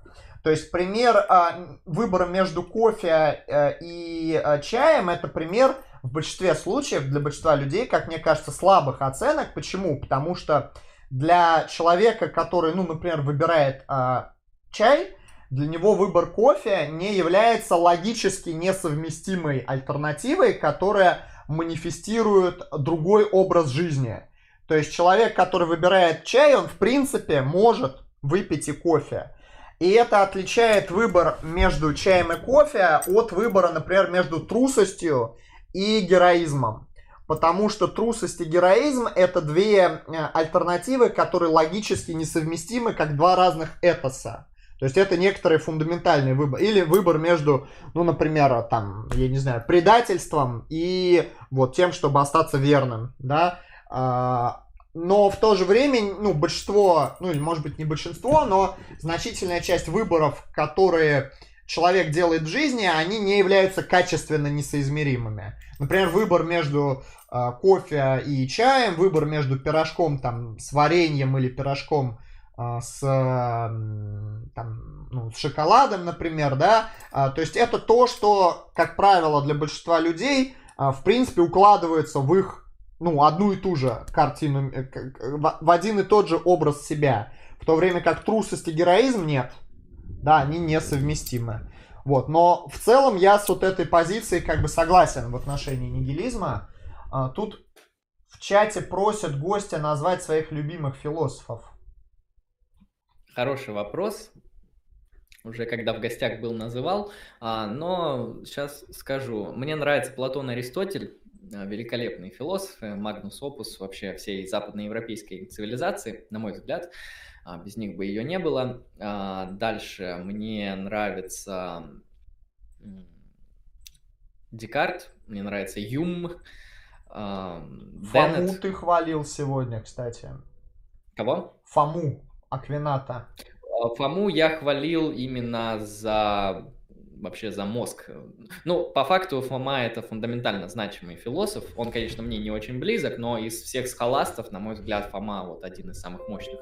То есть многим людям симпатичен Оккам, потому что он придумал свой принцип бритвы Оккама, которым мы пользуемся, ну, там, плюс-минус а, конвенционально пользуемся, считаем его каким-то качественным, хорошим, но, на мой взгляд, Фома это просто это фундаментальный вклад. Ну, по крайней мере, сам стиль если, вы, если вам не нравятся взгляды Фомы, вам может понравиться стиль, потому что так аналитически писать, это вот меня удивило на самом деле. Это красиво. Но я бы не сказал, что он у меня любимый философ, хотя я у него читал отдельные выдержки по тем вопросам, которые вот меня в плане христианства интересовали. Потому что можно, конечно, читать некоторых отцов церкви, но не все они так аргументативно ну, подходят. Да. А мне вот интересно с аргументами как-то ответ получить, нежели с какими-то такими практическими рекомендациями. А, дальше. Макентайр, конечно, мне нравится после добродетели, хорошая работа. Ну, я другие у него не читал, но вот это, на мой взгляд, довольно интересный вклад в развитие аристотелийской мысли. А, если, Если политически... не секрет, откуда ты узнал про книгу Макентайра? А, изучал Аристотеля, статьи а, читал понял. по этике Аристотеля, и там была ссылка на Макентайра, смотрю современный понял. исследователь. Просто, ну, я так активно Макентайра продвигаю, вот, ну и в да, принципе вот взгляды, хорошо. которые, ну, там я излагаю, во многом, ну, такой вариант философии Макентайра, просто несколько более, ну, там, с, с другими, конечно, наворотами, там, но вот э, Макентайр на меня, наверное, сильнее всего, ну, из современных авторов, во всяком случае, повлиял. Извини, политич... перебил. Да. Ничего страшного. Из политических, я думаю, Джон Лок, мне очень важен там концепция естественных прав, довольно мощная. Ну, хотя, конечно, она разрабатывается Фомой, а, но Джон Лок — это создатель либерализма, это очень влиятельная политическая теория, по крайней мере, как вот что-то такое... Ну, мне лично интересно было Джоном Локом разбираться. Томас Гоббс, конечно, его естественное состояние, очень важный. А, ну, война всех против всех, очень важный такой тоже кейс в политической философии. А, ну, Платон, понятно, государство из политической мысли. Ну, что-нибудь такое, пусть будет так. Тебе уже, вот. тебя в чате, ну, тебе выдвинули претензию, что ты тупо перечисляешь основных, короче, канонических фигур а, в качестве Ну, так, у меня просто совпадает, потому что канонические фигуры у меня совпадают с тем, что они мне нравятся. Окей. Okay. Ну, вот э, мимо Фомы прошел. То есть Фома у меня не любимый философ, но я считаю, что он фундаментально ва- важен. Да. Да, кто-то говорит, что там Деррида, там какой-то фундаментально важный философ, но вот мне как-то не очень, вообще не понравился. Делес, говорят, очень сильный, как-то совсем нечитабельная, на мой взгляд. Примерно так. А из вот э, современных каких-то аналитических, ну вот там Дэнет, я не знаю, Деннет, ну смотри, насчет аналитических, а, просто я изучаю вот аналитическую философию, я заметил, что она структурируется не по личностям, а по, по, по, по, по проблемам. Да, да, да. И я иногда просто из-за того, что изучаю конкретную проблему, у меня просто ну, выходит за скобки, кто автор этой проблемы, иногда даже не вспоминается.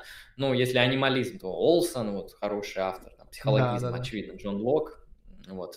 А, но, на мой взгляд, это вообще плюс вот современной философии, то, что она исследует не по авторам, как это вот принято на континенте, да, а по проблемам. Ставится проблема, а философы предлагают решение. И все вместе работают, неплохо получается. Отлично. Друзья, ну, наверное, мы закончим часть гостя. Давайте все скажем спасибо Андрею. Мне кажется, сегодня... Можно я небольшое заключительное Да, да, скажу? пожалуйста, давай, пожалуйста. А, в общем, да, спасибо за приглашение, спасибо за стрим, за площадку, очень рад. Спасибо за интерактивность в чате, всем, кто задавал вопросы. Надеюсь, получилось интересно, качественно, кому, а, кому понравилось. А, у нас есть ресурсы, у нас есть канал на YouTube, у нас там происходят а, стримы, лекции, подкасты. В общем, у нас там регулярный контент. Ссылки все есть.